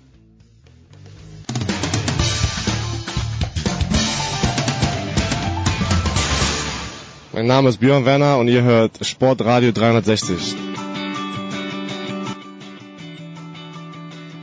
Es ist die Big Show 375, fantastisch. Und äh, es ist ein Dienstagnachmittag in Boston, ein Dienstagmittag in Boston, möchte ich sagen. Und ein Dienstagnachmittag in München. Herrlich, dass Heiko Oth ein paar Minuten Zeit für wird. Servus, Heiko. Moin. Heiko, wie, das ist eine technische Frage, äh, und es wird niemand in Boston mithören, aber wie bist du in der Lage, dass du den großartigen FC, in, der in 25 Minuten spielen wird, äh, zum Zeitpunkt unserer Aufnahme, wie kannst du den anschauen in, äh, Anschauen leider gar nicht. Zweite Liga geht nicht. Also ich, ähm, also ich kann Bundesliga gucken über Fox. Ah ja. Über, die äh, übertragen viele Spiele. Ja. Aber Köln leider jetzt nur entweder WDR 2 Radio oder ansonsten halt über Twitter oder diverse, diverse andere soziale Kanäle. Äh, bildlich, bildlich leider gar nicht. Nein, diesmal Hm. nicht. Na bitte. So ist es eben. Du bist zurück aus Tryon, das ist die gute Nachricht. Wir haben nie daran gezweifelt. Du hast auch, wie ich finde, einen sehr bemerkenswerten Artikel geschrieben auf Spiegel Online, wo der, und das hat mich ein bisschen überrascht, wo der Veranstalter quasi, oder war der Typ, der nochmal gesagt hat, ja, es sind viele Fehler passiert und er nimmt vieles auf seine Kappe. Sowas hört man ganz, ganz selten, dass jemand mal wirklich, und zwar wirklich, Verantwortung für Dinge übernimmt. Ja, das ist Mark Bellissimo, der ähm, das Ganze da äh, vor vier Jahren ja aufgebaut hat und der da investiert hat und ähm, der da der Chef von dem Ganzen ist, der aber, das muss man sagen, äh, nie an dieser WM interessiert war. Also der hat das alles da aufgebaut oder es wird ja immer noch gebaut, ähm, nicht für den September 2018, sondern langfristig. Der will da halt, wie er immer sagte, das Number One äh, World ähm, äh, Equestrian Destination ähm, äh, ja, erstellen. Hm. Und ähm, vieles steht schon, aber vieles soll noch kommen, halt Hotels, Apartments, Amphitheater, alles. Und dann muss man sich das so, so vorstellen, so wie andere halt in Golfurlaub fahren, fährt man dann halt in Pferdeurlaub, bringt mitunter sein Pferd mit, stellt das da ab und wohnt dann im Hotel oder im Apartment oder kann auch sein Pferd da ganzjährig unterbringen und fährt dann da ab und zu mal hin. Ähm, ja, und diese, diese, also bei allem, das muss man ja auch mal bedenken, bei allem Chaos, das da herrschte, wenn man, sag ich mal, sprichwörtlich will, dann, oder im Bilde bleiben will, dann kann man sagen, es gab nicht nur Hindernisse auf dem Parcours, sondern auch noch auf dem ganzen Gelände. ähm, äh, und zwar, die hatten halt, die sind ja nur eingesprungen 2016 im November oder im Juli 2016 hatte die kanadische Gemeinde Bromont gesagt, nee, zum Welt, äh, zur FEI, der Weltreitervereinigung, wir schaffen es nicht hier finanziell das zu stemmen mit der, mit der WM 2018. Und dann, da sieht man auch mal, wie es eigentlich um diese Weltreiterspiele bestellt ist. Dann gab es einfach keinen anderen Kandidaten. Und in äh, Tryon waren die noch mitten im mitten am Bauen da und trotzdem hat der Bellissimo, der sich selbst als Opportunist beschreibt oder bezeichnet, hat er gesagt, okay, wir machen's. Und dann war die ähm, war das natürlich eine klare Sache da, bei der Abstimmung im November 2016 und dann hatten die letztlich 18 Monate und äh, das hat nicht ganz gereicht. Ähm, ich weiß aber nicht, ob das ähm, letztlich, selbst wenn alles perfekt gewesen wäre, ob das die die Spiele so gewesen wären, wie er sie gerne gehabt hätte und wie auch vielleicht äh, Ingmar de Vos, das ist ein Belgier, der ist der FEI-Präsident, Okay. wie der sie letztlich bei der bei der Verabschiedung da so beschrieben hat. Äh, natürlich ist es eine Sache, wenn man Fehler einräumt und für so ein fürs, fürs Wetter, sag ich mal, kann man ja nichts. Das ist klar. Ja, da, aber, Ähm, aber weißt du, ja, entschuldige, äh, bevor du weitermachst, aber was mich fasziniert hat, und, und gleichzeitig ein bisschen zerstör, äh, verstört, wie viele verschiedene Disziplinen das da sind bei den Weltreiterspielen. Das Distanzreiten, 160 Kilometer, das dann verkürzt wurde und dann abgebrochen wurde. Und du hast aber auch Dressur, also die Bandbreite ist gigantisch. Ja, wir, also in Deutschland redet man ja bei sowas maximal von den, ähm, oder interessieren ja eigentlich nur die olympischen äh, Sportarten. Ja. Ähm, das sind halt beim ähm, Reiten sind das halt das Springreiten, die Vielseitigkeit und die Dressur. Aber die deutschen Voltigierer zum Beispiel, die waren überragend. Ähm, dann gibt's noch äh, Geländefahren zum Beispiel. Ähm, was anderes interessantes, da gibt's Paradress, äh, Paradressur, also sprich für Menschen mit Behinderung. Hm. Und dann gibt es noch das Distanzreiten und äh, natürlich Raining, das Westernreiten. das, ähm, das ist mir richtig ans Herz gewachsen. genau. Und, und, äh, und ähm, die überlegen halt, der, der Bellissimo, wie gesagt, der da sehr, sehr ehrlich war, aber dem, die, der halt auch so ein bisschen gesagt hat, naja, wenn die unfertig, äh, die nicht fertiggestellten Toiletten, das abgebrochene Distanzreiten und die ausgefallene Dressurkür, wenn das letztlich hängen bleibt, okay, dann ist das halt so. Aber man muss immer sagen, Kritiker, ähm, die äh, wagen nie was, die, die investieren nie, die, die gehen nie ein Risiko ein, sondern die können nur eins, die können nur kritisieren. Naja, und er ist halt, er sieht sich so ein bisschen als, wie gesagt, als Opportunist, aber auch als jemand, der den Reitsport, er hat keine Reitvergangenheit, der kommt ja aus Boston und ist ein großer Eishockey, ist Eishockey-Fan gewesen, Eishockeyspieler okay. gewesen und ist dann aber runtergegangen nach Florida äh, und hat da dem äh, Jeremy Jacobs, den Eigner, dem äh, Besitzer der Boston Bruins, da äh, hat sich mit dem angelegt. Der hatte nämlich äh, große Ländereien da und ähm, in Wellington in Florida und hat dort immer ähm, ja viele Pferde äh, gehabt und das vermietet und verpachtet und da hat der Mark Bellissimo dann gesagt, als seine Kinder irgendwann anfingen zu reiten oder auch im Wellington da ähm, im Winter immer, Mensch, hier ist ja irgendwie gar nichts los. Also das Reiten ist toll, aber für die Zuschauer wird hier nichts geboten. Es gibt keine vernünftigen Klos, nichts. Vielleicht kann man hier mal was machen. Und dann hat er da Ländereien gekauft ähm, für 135 Millionen und mittlerweile ist das äh, Wellington Winter Festival. Das ist, geht über drei Monate. Da kommen äh, Bill Gates kommt da, weil seine Töchter reiten, Michael Bloombergs Töchter reit, äh, Tochter reitet da, Bruce Springsteens Tochter reitet da, reiche Südamerikaner kommen dahin. Das ist sehr, sehr bekannt. Ähm, und daran merkt man schon, also das ist ein Mann, der hat so ein bisschen Vision, setzt das auch um und hat bislang damit auch Erfolg gehabt. Und der fühlt sich jetzt so ein bisschen, hm, ich weiß nicht, dazu berufen, aber der ist so ein bisschen, sagt, also diese Welt Weltreiterspiele, das ist ein großer Aufwand. Wir haben ja acht äh, Disziplinen und man muss unwahrscheinlich viel dafür zur Verfügung stellen. Ich meine, wenn man nur mal guckt, 160 Kilometer Distanz reiten und wir reden nicht mal hier über den über den Tierschutzaspekt. Äh, der sagt, äh, wenn Mensch, wenn äh, wir müssen das verjüngen, dieses, dieses Reiten. Mhm. Wir müssen es für die Jugend interessanter machen. Und er sagt, wenn zum Beispiel bei den Winterspielen Sportart oder Disziplin wie Skicross oder Big Air jetzt erlaubt sind, warum beim Reiten nicht künftig auch Gladiator Polo? Muss man sich so vorstellen, das sind halt drei Leute pro Team und da geht so ein bisschen äh, actionmäßiger zu und das ein, der Hintergrund ist halt einfach, klingt natürlich erstmal interessant, Gladiator Polo. Ja. Es ist halt äh, spannender, als wenn man da so ein Pferd 160 Kilometer zuschaut, wie es irgendwie durch die Gegend reitet. ähm, und äh, der, der, das, das, das Polofeld steht da schon in Tryon zum Beispiel.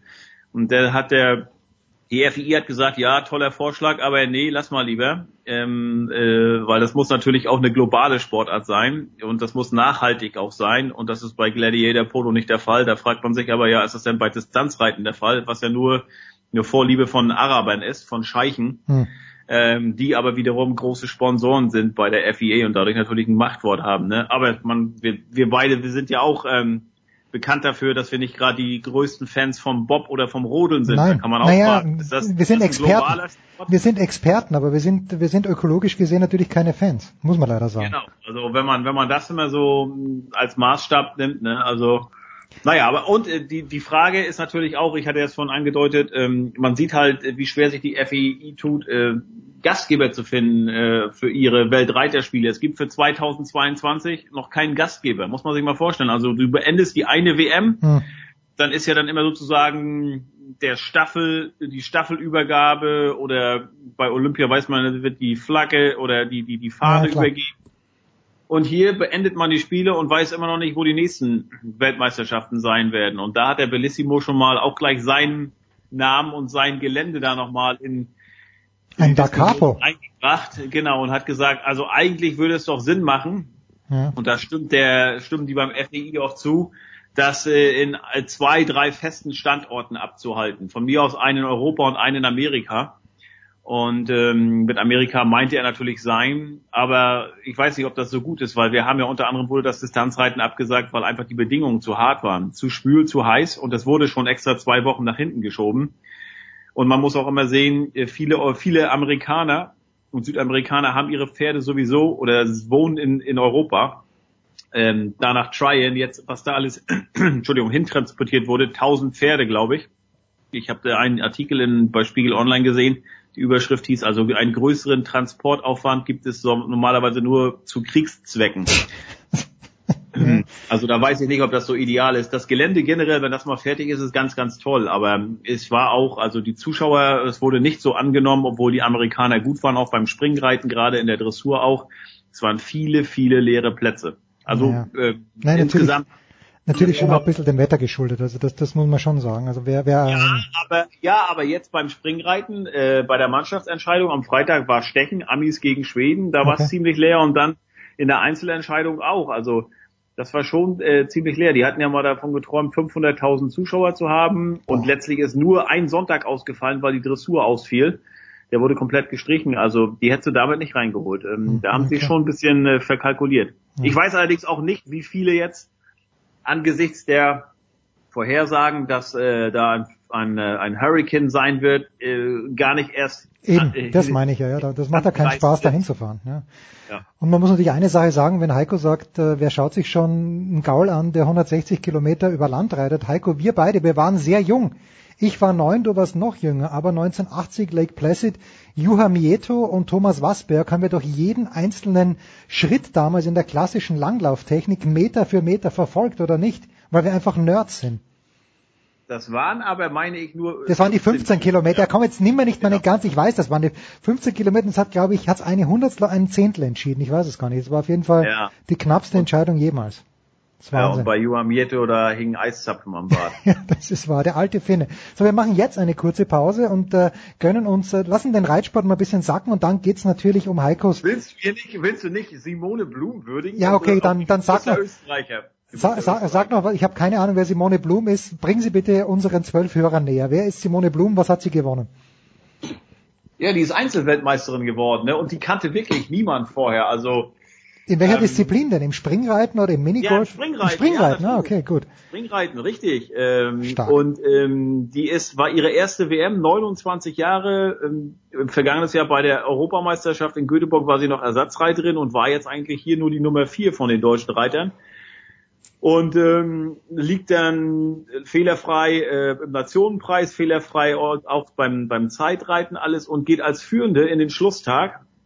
Und äh, es geht auch da beide Umläufe fehlerfrei. Also ist die einzige von allen Startern gewesen, die in allen fünf Umläufen keinen einzigen Abwurf hatte. Dein, nee, halt, mein Landsmann, aber der für Österreich reitende Max Kühner, ein Münchner, Aha. der lag, äh, der war ihr ärgster Kontrahent bis zum letzten Umlauf. Ähm, der lag nämlich nur ein Punkt hinter ihr. Und der hat aber zwei abgerissen dann. Der war auch noch fehlerfrei geblieben. Und ähm, der wäre der erste österreichische Weltmeister seit, na, du weißt Hugo, es. Hugo Simon 1978 auf Gladstone. Äh, ich habe gehört vom österreichischen Kollegen, es war 1974 in Hickstead, aber Hugo Simon ist richtig. Ähm, egal. So, Ähm, ja, ja, ja, ja, ja, ja. Live-Recherche. Aber er ist letztlich ähm, Fünfter geworden. Ja. Und äh, nee, aber Simone Blum ist die erste Frauenweltmeisterin oder weibliche Weltmeisterin seit 1986, erste deutsche Weltmeisterin oder Welt, äh, erstes deutsches Einzelgold seit Franke Slotak 94. Damals war sie übrigens gerade fünf Jahre alt und machte auf einem Pony namens Lady Green erste Reiterfahrungen. Und ähm, ja, ist äh, eigentlich eine total bescheidene und äh, ein absoluter No-Name. Es gab bis Sonntag noch nicht mal eine Wikipedia-Seite von ihr. Und das Interessante und Bemerkenswerte zugleich ist, vor zehn Jahren mit 19 hatte sie einen Reitunfall, er, er litt eine Hirnblutung und lag sogar im Koma und zehn Jahre später ist sie Weltmeisterin. Okay, ich habe was verwechselt. Mit Gladstone hatte das Weltcup-Finale, das ist mir in Erinnerung, 79 wirklich, Also 78 wäre sowieso falsch gewesen. Und dann lese ich hier Wikipedia, ich weiß nicht, ob es stimmt, also Hugo Simon, wir haben ja, wir haben ja alle eingebürgert. Thomas Frühmann, meine ich war's, war ja auch ein Deutscher, der für Österreich geritten ist und Hugo Ja, eig eigentlich... Ja, genau. Und äh, Hugo Simon, äh, auch in, in der ehemaligen Tschechoslowakei geboren, allerdings während des Zweiten Weltkriegs, alles ein kleines bisschen dubios. Aber wenn es jetzt stimmt hier, dann lebt Gladstone noch. Also Wikipedia weist aus, Weltmeisterschaften, Moment, Weltmeisterschaften 74, dritter Platz äh, in, im Einzel äh, mit Lavendel in Hickstead, sagt Wikipedia. Also Okay. ich habe ich hab nur, ich habe nur dem, der, der, einzige Österreicher, der da war, war Teambetreuer, der hat gesagt, 74 Ja. äh, hätte er gewonnen, keine Ahnung. So Damals waren das ja noch die Weltmeisterschaften. Ja. Da ging es halt nur um Springreiten. Mittlerweile sind es halt die Weltreiterspiele mit den besagten acht Disziplinen. So, und die zwölf Hörer sind jetzt aufgefordert, ob es denn möglich ist herauszufinden, ab wann der große Gladstone von uns gegangen ist. Denn laut Wikipedia, geboren 1969, der Junge müsste jetzt 49 Jahre alt sein und ich weiß nicht... Der ist schon lange Salami, schon lange ja, Salami. eben. Kurze Pause nach diesem kleinen vegetarischen Einwurf vom großen Heiko Older.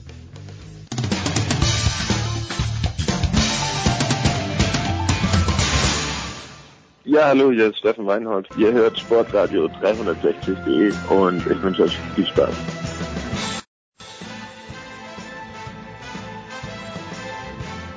Es geht weiter, Big Show 375 und die Stimmung ist prächtig, denn Gladstone wurde wahrscheinlich auf irgendeiner Pizza, Pizza Salat, nein, um Gottes Willen, das wollen wir nicht. Gladstone, einer der großen Sportler Österreichs, so wie Secretariat, das fand ich übrigens ganz witzig, E ESPN hat ja vor ein paar Jahren mal die 100 größten Sportler des äh, amerikanischen Sports im 20. Jahrhundert gekürt und Secretariat, dieses Viech, das die Triple Crown gewonnen hat, Crown, war darunter. Wir müssen zum Eishockey. Nee, das hat, hat, hat, hat Triple Crown, also Secretariat ist ja berühmt dadurch, dass sie ähm, 1973, meine ich, war es, die schnellste Runde, also die schnellste Zeit beim Kentucky Derby Ach, gelaufen das war's. Okay, ich dachte war Triple Crown. Genau, deshalb ist, ist, nee, nee, ja, Triple Crown ist ja, wenn du danach noch Preakness gewinnst und ähm, noch ein, also die drei Ja, großen ja, ja, Rennen, aber Secretariat wurde berühmt, weil sie in Kentucky war totaler Außenseiter, hatte zwei Wochen zuvor, glaube ich, noch die eigentliche Generalprobe, äh, war nur auf irgendeinem enttäuschenden Platz. Und dann äh, lag sie, ich glaube, lange Zeit hinten und hat dann aber in 1,59 nochmal, äh, noch, noch was. Also das Kentucky Derby gilt ja auch als die schnellsten zwei Minuten des US-Sports und ähm, der Zweitplatzierte, der wäre bis heute, also ist, der wäre bis heute Rekord gewesen, wenn es Secretariat nicht gewesen hatte, damals aus, aus jenem Jahr. Wenn es das Secretariat nicht gegeben hätte mit, mit, mit der Rekordzeit. So, pass auf. Kentucky Derby, Preakness und dann gibt's ja, ich glaube, mir fällt jetzt das dritte ein irgendwo.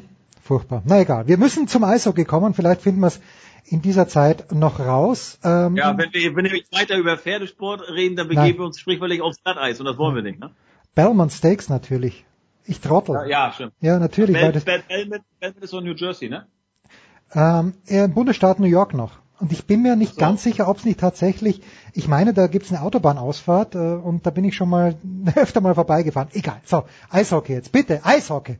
Marcel Nöbels, das ist schon lang nicht mehr wahr und trotzdem, ich glaube, der ist zurück, äh, wo ist er hingegangen? Zu den Eisbären Berlin ist er zurückgegangen. Aber wer ist denn noch von den Neuankömmlingen, Heiko, für die NHL da? Dominik Cahun, den ich nicht erkennen würde, wenn er hier in den David Alaba Studios sitzen würde, für den ich mich aber freue, der scheint's geschafft zu haben. Oder freue ich mich zu früh?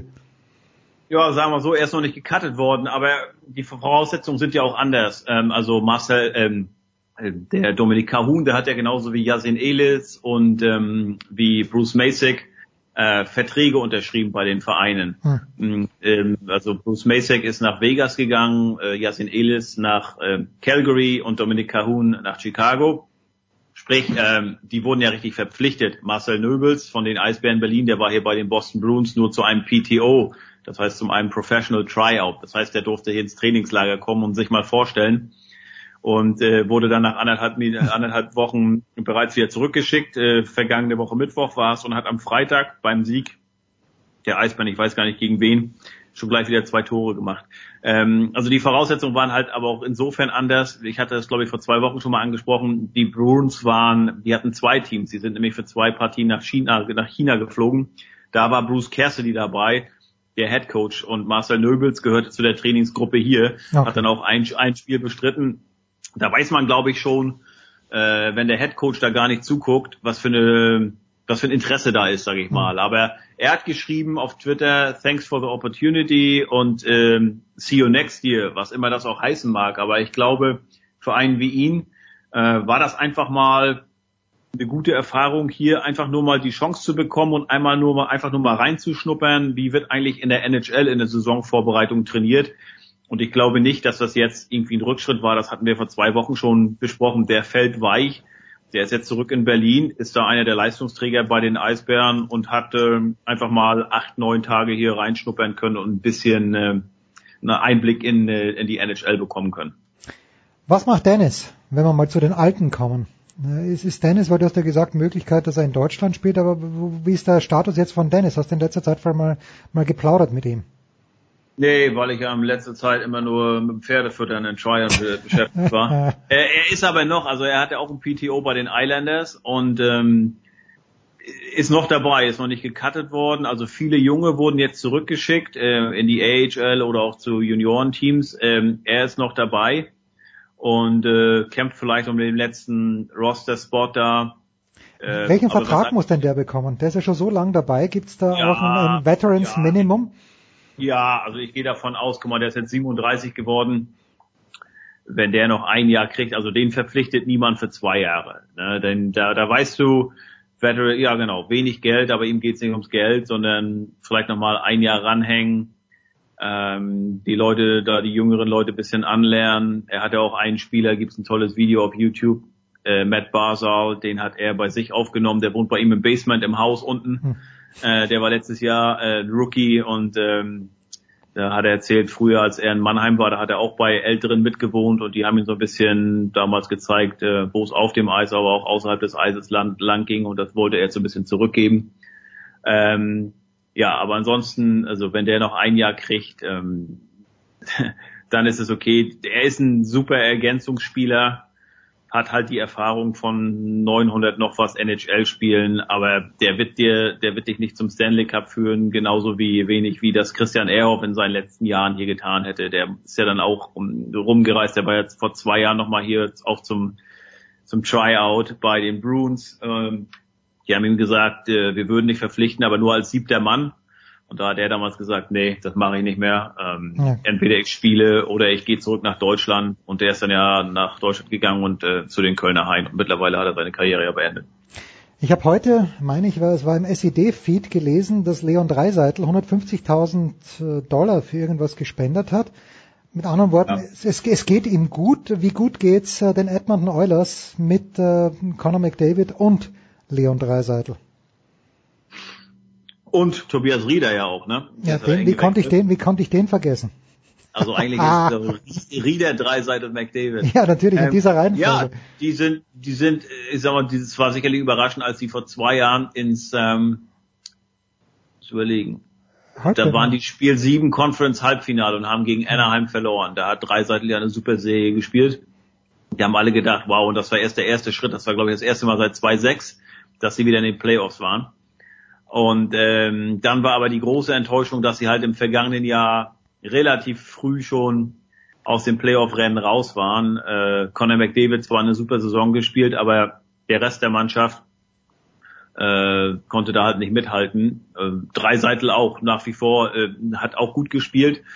Mm, Aber äh, viele andere haben halt äh, nicht die Erwartungen erfüllt und jetzt sind die Erwartungen wieder. Ich meine, mittlerweile, wenn du klar den besten Mann hast, äh, den es derzeit gibt, Conor McDavid, ähm, ich würde sagen, noch ist er vielleicht nicht ganz das Gesicht der Liga, aber auf jeden Fall in den nächsten, in der Zukunft. Sid Crosby Ähm, immer noch? Ist das noch Crosby? Ja, Oder ja Ovechkin? Ovechkin jetzt. Ich meine, Ja. jetzt hat er endlich gewonnen. Jetzt hat er gewonnen. F- Vorher war er ja immer nur gut für die Regular Season und dann in den Playoffs war Schluss und so. Äh, jetzt hat er ja gewonnen und wir haben ihn ja auch ausführlich gewürdigt, zu Recht ja auch, das, für das Fire Beast. Ähm, nee, aber ich glaube, lang, guck mal, äh, Crosby ist jetzt 31, Ovechkin meine ich noch ein bisschen älter und McDavid ist, wie alt ist der? Ist er 20, ist er 21? Das ist das Gesicht. Und wenn du so einen hast, äh, und natürlich auch ähm, schon das, äh, den Stamm um ihn herum, dann äh, musst du oder dann willst du in den Playoffs und solltest das auch anstreben. Also die sind nach wie vor noch nicht so weit, dass glaube ich, dass die ähm, ein richtiger Cup-Contender sind. Aber wie bei allen Teams äh, erstmal die Playoffs erreichen und dann sehen wir weiter. Dann beginnt ein komplett neuer Wettbewerb. Hm. Also, wir freuen, ich freue mich, wenn, wenn Kahun da spielt und äh, ich freue mich natürlich auch über den Dreiseitel, obwohl ich ihn nicht kenne, aber irgendwie, ich muss wieder mehr NHL schauen, aber was ich wirklich geschaut habe und was mich auch persönlich quält, wir haben im, im NFL-Teil schon ein bisschen drüber gesprochen, Heiko, aber du bist ganz nah dran, Tom Brady ist mein Fantasy-Quarterback, ich glaube 10,2 Punkte hat er gemacht am vergangenen Wochenende. Und natürlich schreibt niemand die Patriots ab, aber du bist jetzt seit ein, zwei Tagen wieder zurück in Boston, Spürst du die Panik schon um sich greifen oder ist das Vertrauen in Belichick immer maßlos groß, immer noch? Das ist ganz interessant. Man lässt sich da ja schon blenden. Ne? Also zum, dieses typische in Bill We Trust, ähm, das, das hält hier doch noch sehr, sehr an. Aber es gibt auch Leute ähm, im Boston Globe, da war die Schlagzeile Serious Question, how good are the Patriots? Mhm. Uh, serious Question, not very.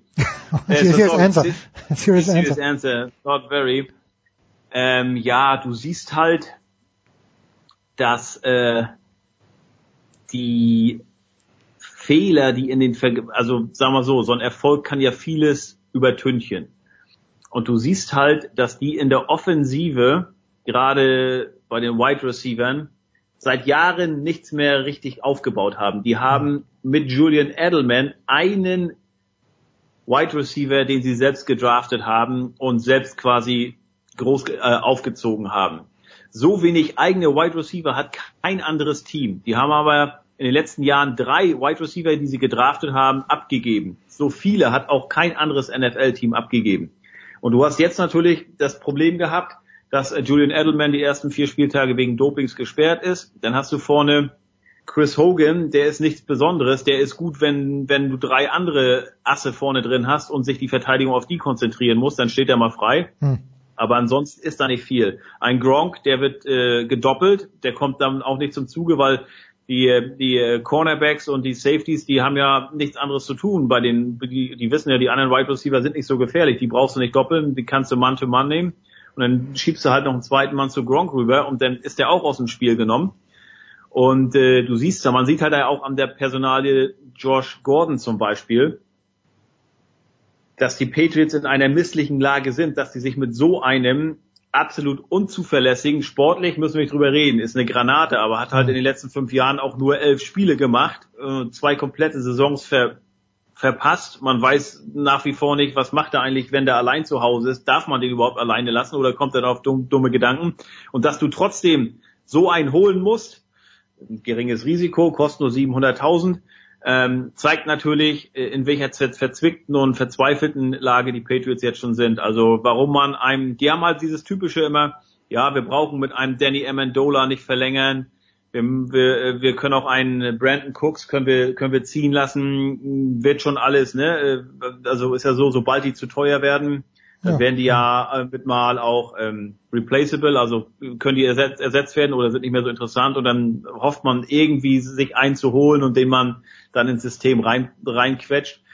Und das fällt denen im Moment so ein bisschen vor die Füße. Klar, sind nur drei Spiele äh, gespielt. In Jacksonville kann man verlieren. Ähm, jetzt aber gegen Detroit, äh, vor allen Dingen in der Offensive, das war halt schon ähm, sehr, sehr enttäuschend. Und es ist, war in Jacksonville so und auch in Detroit, dass die jedes Mal mit ähm, ein, zwei oder Touchdowns hinten liegen und in der ersten Halbzeit überhaupt nicht in die Gänge kommen.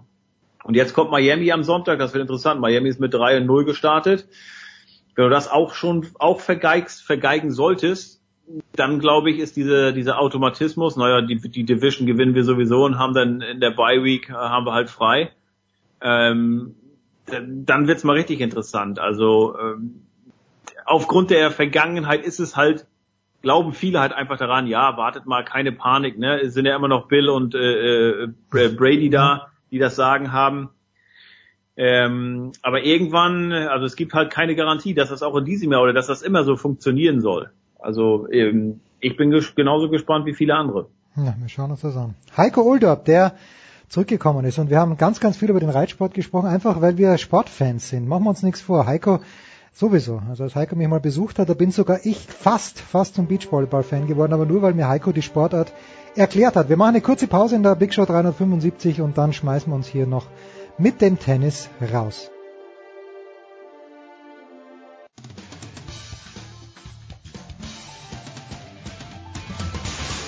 Grüß euch, hier spricht Hans Kranke und ihr hört mir auf Sportradio 360, dem Sportsender. Die Big Show 375 geht in den Endspurt und der Endspurt bedeutet natürlich immer Tennis und in den Endspurt hat sich schon lang begeben der Davis Cup unter der grandiosen Führung von David Haggerty und darüber wollen wir natürlich sprechen, genauso wie über den Labour Cup. Zum einen mit Paul Häuser von Sky. Servus Paul. Servus. Und natürlich mit Björn, äh, Jörg Almaroth von tennisnet.com. Servus Jörg. Guten Morgen. Jörg, wir beide sind ja nicht nur die einzigen Mitglieder, sondern auch die geschäftsführenden Gesellschafter des David Haggerty Fanclubs. Aber äh, wir können, also ich zumindest kann die Vorfreude von Dave auf sein Davis Cup Finale, er spricht von einem Festival, das da ansteht im nächsten November, nicht ganz teilen. Wie geht's dir da? Tja, anscheinend ist die Definition von Festival eine grundsätzlich andere. Ja. Die, die zwischen dem ehemaligen David Haggerty Fanclub äh, Mitgliedern und äh, dem damals noch so hochgeschätzten Dave äh, besteht. Aber äh, kommen wir mal zum Ernst der Situation. Äh, nein, es, es, es, es, also es deutet sich nun wirklich nichts darauf hin, dass es ein großes Tennisfestival werden könnte, zumal nach den äh, letzten beiden Tagen, äh, die ja eigentlich auch wieder neue Kontroversen heraufbeschworen haben und die auch angedeutet haben, wohin sich dieses ganze, diese ganze Veranstaltung hinbewegen wird, wer da sozusagen keine Aktien drin hat, wer ganz viele Aktien drin hat in diesem Wettbewerb. Also äh, wie gesagt, ich, ich weigere mich äh, auch wirklich, das, das noch als Davis Cup zu bezeichnen. Schon allein deswegen, weil ich denke, da werden wir auch noch drauf zu sprechen kommen, weil eine der beiden Entscheidungen äh, der, der letzten 24 Stunden ja eigentlich war ja eine, eine Wildcard-Vergabe an äh, zwei Nationen und das ist ja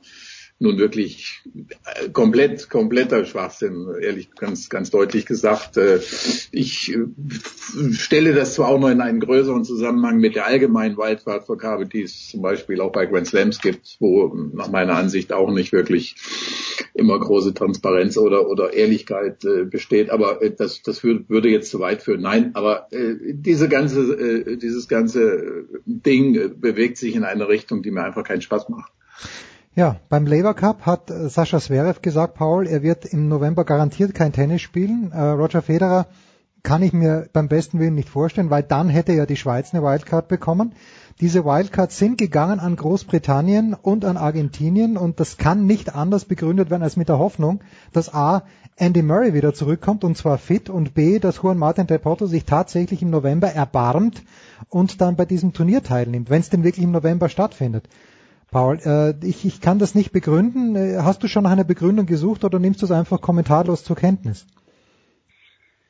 Ja, schwierig. Das ist wirklich äh, ein Ärgernis für den, für den Tennissport, weil ich bin komplett bei, bei Jörg. Auch diese, diese Wildcard-Nummer, wenn es dann gerade so um Verbände geht, die öffnet natürlich Tür und Tore, Tore für so diese Hinterzimmerpolitik und habe jetzt auch bei Twitter schon gesehen, auch äh, Michael Kohlmann hat getwittert, ja. wir haben eigentlich die beiden Verbände nochmal abgestimmt jetzt bei der Entscheidung bei der großen Pro Kosmos Tennis oder oder dagegen.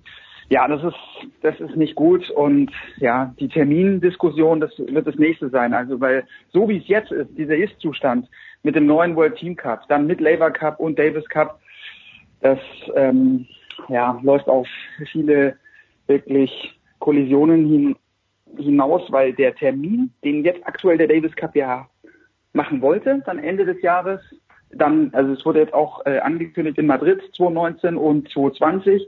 Das ist natürlich eine, eine tolle Sportstätte da, Caja Aber am Ende der Saison, nach den World Tour Finals, also ich kann mir auch nicht vorstellen, dass da ein Sascha Zverev spielen wird, dass ein Djokovic spielen wird, äh, dass Nadal, Nadal vielleicht noch am ehesten, wenn äh, sein, sein Spitzel Piquet sagt, jetzt bitte, bitte hilf mir, sei das Zugpferd. Aber ja, also der Termin ist sehr, sehr unglücklich und da muss dann also quasi jetzt ein Agreement mit dem Labour Cup her.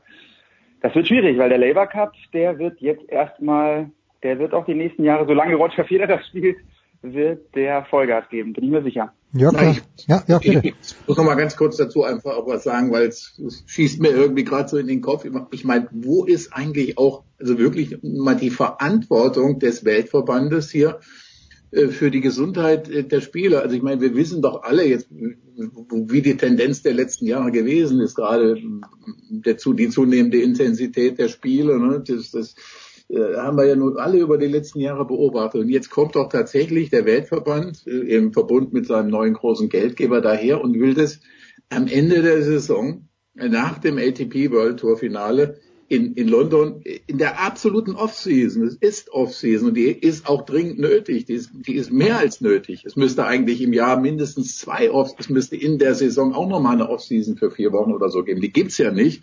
Äh, äh, was, was war denn der Zustand der letzten Jahre? Die Verletzungen der Spitzenspieler. Immer mehr, immer häufiger äh, auch eben, wie gesagt, bei den Big Four, sie waren alle verletzt, mehr oder weniger in den letzten Jahren. Ganz zu schweigen von all den anderen, die, die ja noch viel häufiger irgendwo spielen, qualifizieren und was weiß ich nicht. Äh, äh, also, da wird dieses, da wird dieses, äh, der größte Event, der, äh, sag ich mal, den die ITF singulär veranstaltet, da wird der hinplatziert und dann unter Beteiligung im Übrigen auch noch eines, eines äh, äh, Mitgliedes der ITF, nämlich Tennis Australia, im Anfang des Jahres schon wieder der sogenannte World Team Cup. Also wo, wo, wo will das Tennis wirklich hin? Ich meine, es ist wirklich ein absoluter Wahnsinn. Ja, dem gibt's ja nichts hinzuzufügen, eben mit diesen beiden Wettbewerben. Und dann haben wir in der ersten Runde im Davis Cup jetzt, das, das, es gibt wieder Heimspiele. Die Deutschen haben Ungarn gezogen, finde ich ein sehr nettes Los, weil der Fuchsovic schaut zwar aus, als ob er in einem Sisi-Film mitspielen könnte, aber der wird gegen, wenn den Zverev spielt, hat er keine Chance gegen Zverev. Und Kohli spielt ihn auch weg, Matera hat gegen ihn gewonnen in München. Ich mache mir sportlich keine Sorgen um die Deutschen. Österreich gegen Chile ein kleines bisschen haariger, weil der Chari, der kann richtig Tennis spielen und hat gegen Team auch in Hamburg gewonnen. Ich glaube, der Dominik wird gewinnen, aber äh, ob Dennis Novak den Chari schlägt, zweifelhaft. Die machen, haben auch ein kompetentes Doppel. Aber Paul, das ist selbst dieses Kleinformat, Freitag, Samstag, Best of Three. Erstens mal tut's dem Verband weh, weil er nur zwei Tage die Tribünen vollkriegt und das ist auch nicht mehr der echte Davis Cup, mein lieber Paul, oder doch? Wird sich zeigen. Also ich finde es jetzt einfach irgendwie schwierig. Äh, was ist eigentlich mit Australien gegen wen? Das habe ich jetzt gar nicht geschaut. Gegen wen spielen die? Weil Australien hat ein Heimspiel. Gelaufen? Australien hat ein Heimspiel. Äh, ich habe schon wieder vergessen ja, gegen wen, aber Australien spielt ja. zu Hause. Ja. Okay, also das macht ja irgendwie dann auch dieses äh, Duell Österreich-Australien, das macht es komplett äh, wertlos. Ja. Oder schwierig, schwierig, ja. Und äh, da war natürlich, du warst ja vor Ort, äh, Riesenstimmung und ach ja, ähm, ich äh, bin, bin da komplett ja bei in der Luca Pui-Fraktion, der ja so ein bisschen das Maskottchen ist für den, für den alten Davis Cup. Ich finde es wirklich nach wie vor auch wahnsinnig schade, dass äh, Geld da den, den Tennissport da jetzt auch so, so dermaßen regiert, dass, dass da wirklich so eine Tradition jetzt wegstirbt. Man muss sich das anschauen. Ähm, kann, es kann ein tolles Event am Ende, am Ende werden, kann dabei rauskommen, dass da auch eine tolle Stimmung dann bei diesem ähm, Abschlussturnier, bei dem das über eine Woche geht, da in der Karamachika. Es sind teilweise auch gute Voraussetzungen. Man braucht halt die Spieler. Aber ja, ich bin, was das angeht, bin ich, bin ich wirklich, ja, wirklich sehr, sehr enttäuscht, dass es den mhm. Davis Cup so nicht mehr gibt, weil, ja, die ganzen, ganzen Posts, äh, auch von jungen Spielern, so wie so ein Felix Auger alias Sim, äh, gerade die, die Kanadier waren ja, waren ja sehr traurig.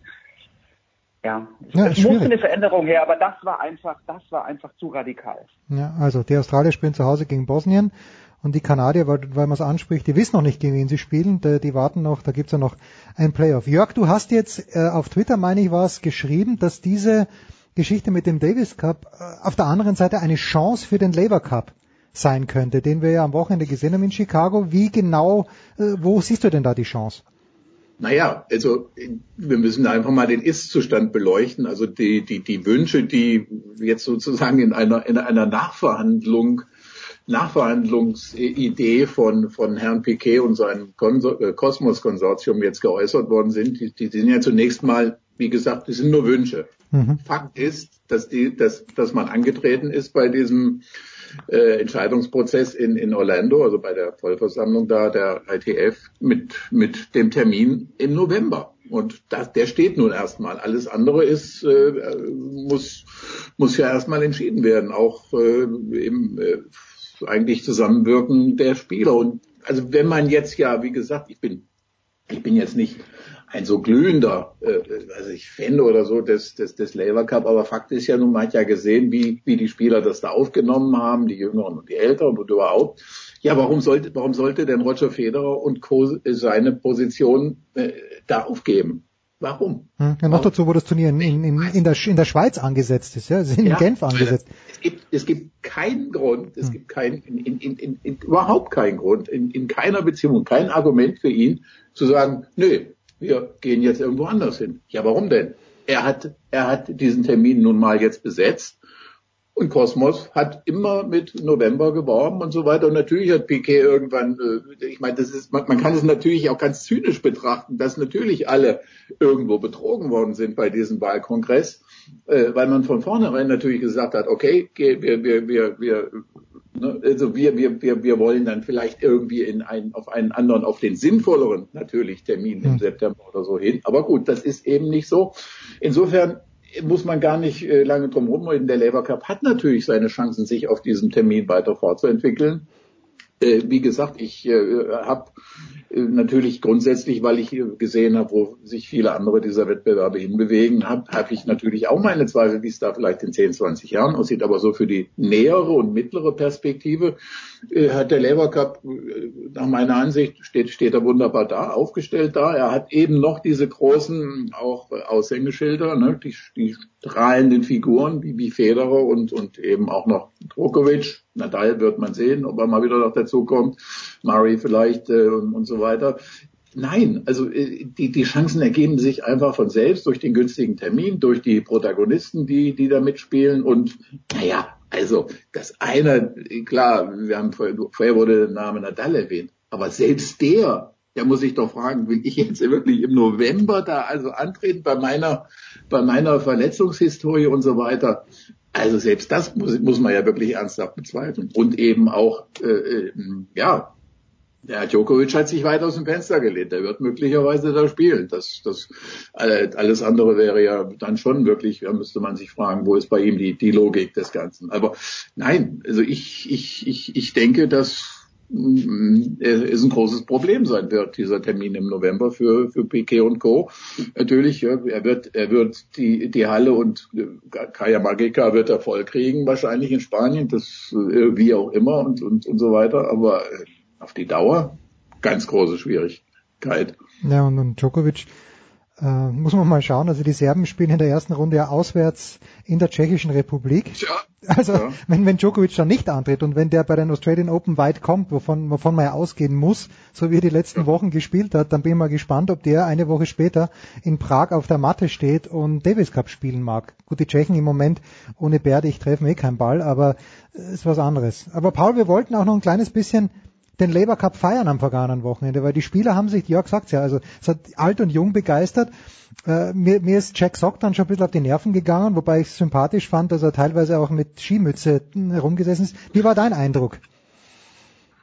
Paul. Ja, beeindruckend. Beeindruckend. Vor allem nach dem Riesenerfolg letztes Jahr in Prag, jetzt Chicago natürlich eine tolle Sportstätte. Man hat gespürt, dass auch das Publikum dieses Team World dann auch noch versucht, so ein bisschen extra, extra zu pushen. Beeindruckende Bilder. Also von vorne bis hinten dieses Event zu planen und wie es gestaltet worden ist. Also die Idee, das ganze Konzept. Also ich finde, Jungs, da muss man echt sagen, das, das Konzept könnte von uns sein. So gut wie das äh, durchgestaltet ist. Weil ja, vor allen Dingen auch an einem Ort, was ja. ich eben nochmal gerade gesagt habe, der eben seit 25 Jahren das große Tennis nicht mehr gesehen hat. Das, das will man ja eigentlich für so ein Event. Mhm. Ne? Ja gut, und in Genf genau. gibt's ja das 250er Turnier, vielleicht auch nicht mehr, aber das ist natürlich ganz ein andere, anderes Kaliber nächstes Jahr, wenn dann wirklich Federer dort noch kommt. Und da bin ich mir ganz sicher, dass er 2019, außer er verletzt sich, dass er da noch spielt. Was danach ist, weiß man nicht. Und äh, ja, das wird ja die spannende Frage. Ist das wird das so ein bisschen äh, vielleicht eine Abschiedsveranstaltung von Federer oder gibt's dann eben noch Olympia? Was, was hat der Maestro vor? Aber ähm, zum Labour Cup nochmal noch mal zurück. Also die Bilder, die da kreiert worden sind, also das sind wirklich schon Bilder, die es auch so im Tennissport einfach noch nie gegeben hat. Und ich glaube, es ist nur positiv. Jörg hat ja auch getwittert, das ist ein netter, schöner Schaukampf, ja. Also ich muss selber sagen, beim Zuschauen, äh, klar bin ich so ein bisschen für Team Europe, Ähm, und schöne Geschichte, dass Zverev am Ende des Match gegen Kevin Anderson noch gewonnen hat und die Europäer äh, behalten den Titel. Aber letztendlich ist der sportliche Wert, ob es da Europa oder Team World gewinnt, das ist wirklich nicht so wichtig. Also das, da muss eine Tradition her, wie beim Ryder Cup. Ryder Cup ist ja das große, das große Vorbild. Die sportliche Relevanz, die ist noch nicht da. Das ist wirklich noch äh, ein Schaukampf und gerade mit dem mit dem Match Tiebreaks äh, am Ende, da ist ja natürlich auch viel viel Glück am Ende auch entscheidend, wer hat da die besseren zehn Minuten am Ende. Das ist genau Aber, genau der Punkt, ne? Ja, das ist, ja sag bin ich 100, 100, wenn ich, es gibt ja nicht mehr als 100 Prozent, 1000 Prozent bei dir. Es muss auch gar nicht mehr sein. Das ist für mich der absolut entscheidende Punkt. Also wenn mir jetzt alle, alle Leute auf Twitter sozusagen belehren wollen, dass das jetzt schon äh, wirklich die Vorstube des Ryder Cups wäre. Nein, es, es, wie gesagt, es, das muss es gar nicht sein. Ich, ich war, wie gesagt, wir haben so viel über die letzten Jahre erlebt. Wer, wer kann sich noch erinnern, wie der, wie die IPTL in höchsten Tönen, also Markt, neue Märkte in Asien erschließen und was da nicht alles gesagt worden ist. Wie war das beim Grand Slam Cup damals? Ich habe selber miterlebt, wie der am Anfang in höchsten Tönen gelobt worden ist und so weiter äh, und dann irgendwann verschwand. Nein, ich glaube, der Lever Cup hat, hat, hat eine andere Basis, er hat ein wunderbares Format.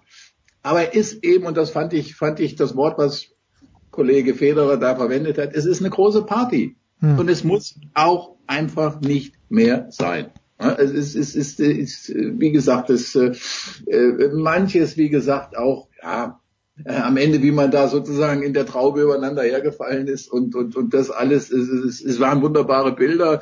Äh, es wirkte für mich manchmal fast eine Spur zu viel, aber vielleicht haben die auch alle so es empfunden. Das kann ja sein vor Ort und in der Halle und äh, empfindet man das ja ganz anders. Das wissen wir alle selber.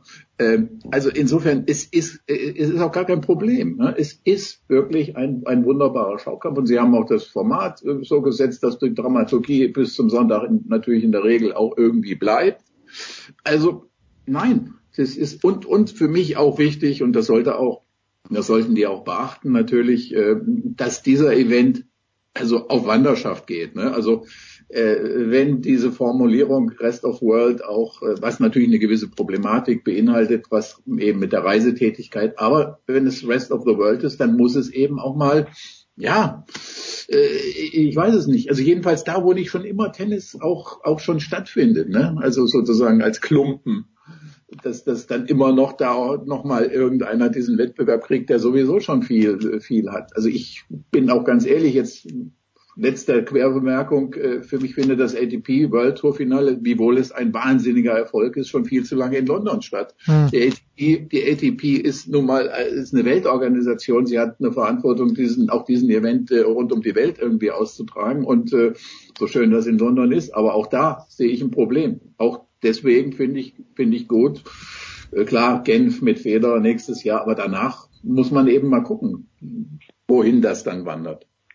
Die entscheidende Frage wird sein, wie steht der Labour Cup da, wenn Roger Federer Absolut. nicht mehr als Spieler mitspielt, weil das Event ist ja um ihn komplett herum aufgebaut. Ja. Und ja, es ist, der hat so eine Strahlkraft und der hat natürlich, das hat für viele dann auch noch den Reiz, boah, Federer, jetzt ist er 37, den noch einmal spielen sehen und da bietet ja. der Labour Cup natürlich wirklich eine tolle Gelegenheit.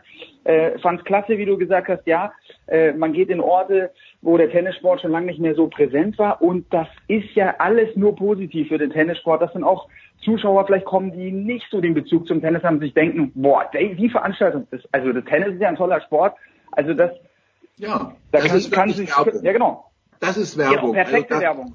Das, das, der Wettbewerb für sich hat eine in sich geschlossene, stimmige Dramaturgie. Und jetzt muss man, muss ich mich doch fragen, beim Davis Cup. Also jetzt, jetzt gucken wir uns an das Feigenblatt der Wettbewerbe im Februar. Jetzt haben wir das Problem, der, der Zverev, der sagt schon, ich spiele ja im November auf keinen Fall im nächsten Jahr. Also warum sollte der denn dann, äh, was würde das für einen Sinn machen jetzt? Im Februar später im, im Februar spielen mit der äh, oder sollte spielen mit der schon klaren Ansage, dass er im, äh, in der, bei der eigentlichen Entscheidung gar nicht dabei ist. Und es wird ja nicht nur ihm so gehen. Also insofern macht ja auch diese Februarrunde für die wenigsten irgendwie Sinn. Ne? Und, und, und so schön das ja eigentlich auch wieder ist, man hat es ja gestern auch so ein bisschen auf Twitter gesehen, dass jetzt Großbritannien oder Argentinien da, da ein Freilos kriegen. Aber die Leute wollen natürlich auch gerne ein Heimspiel in, in, in England. Das ist ja frühestens jetzt, äh, ja. Ne, gibt keins. Es gibt kein frühestens. Es ist ja, noch immer. Ne? Ja? Äh, das ist ja, das ist ja fast. Ich habe, ich habe ja so gedacht, die Wildcard ist ja fast eine Strafe für die Fans, die ihre Spieler dann zu Hause gar nicht mehr sehen können. Ja, ist auch so. Und, und auch die vier Halbfinalisten aus diesem Jahr, die ja direkt qualifiziert sind. Also die, äh, wer ist ausgeschieden? Die USA sind ausgeschieden und ja. die Franzosen, äh, die Spanier sind ausgeschieden. Die haben jetzt mal Pause bis nächstes Jahr im November. Tja. Wir hören uns vorher wieder. Das ist die gute Nachricht. Äh, hier bei Sportradio 360 zumindest planen wir das. Jörg Almeroth war das von tennisnet.com und Paul Häuser, der jetzt gleich auf den Tennisplatz muss. Das ist ganz großer Sport, der da geboten wird. Äh, das Match zwischen Paul und mir steht noch aus, aber das wird so langsam sein, das äh, ist nicht zu ertragen.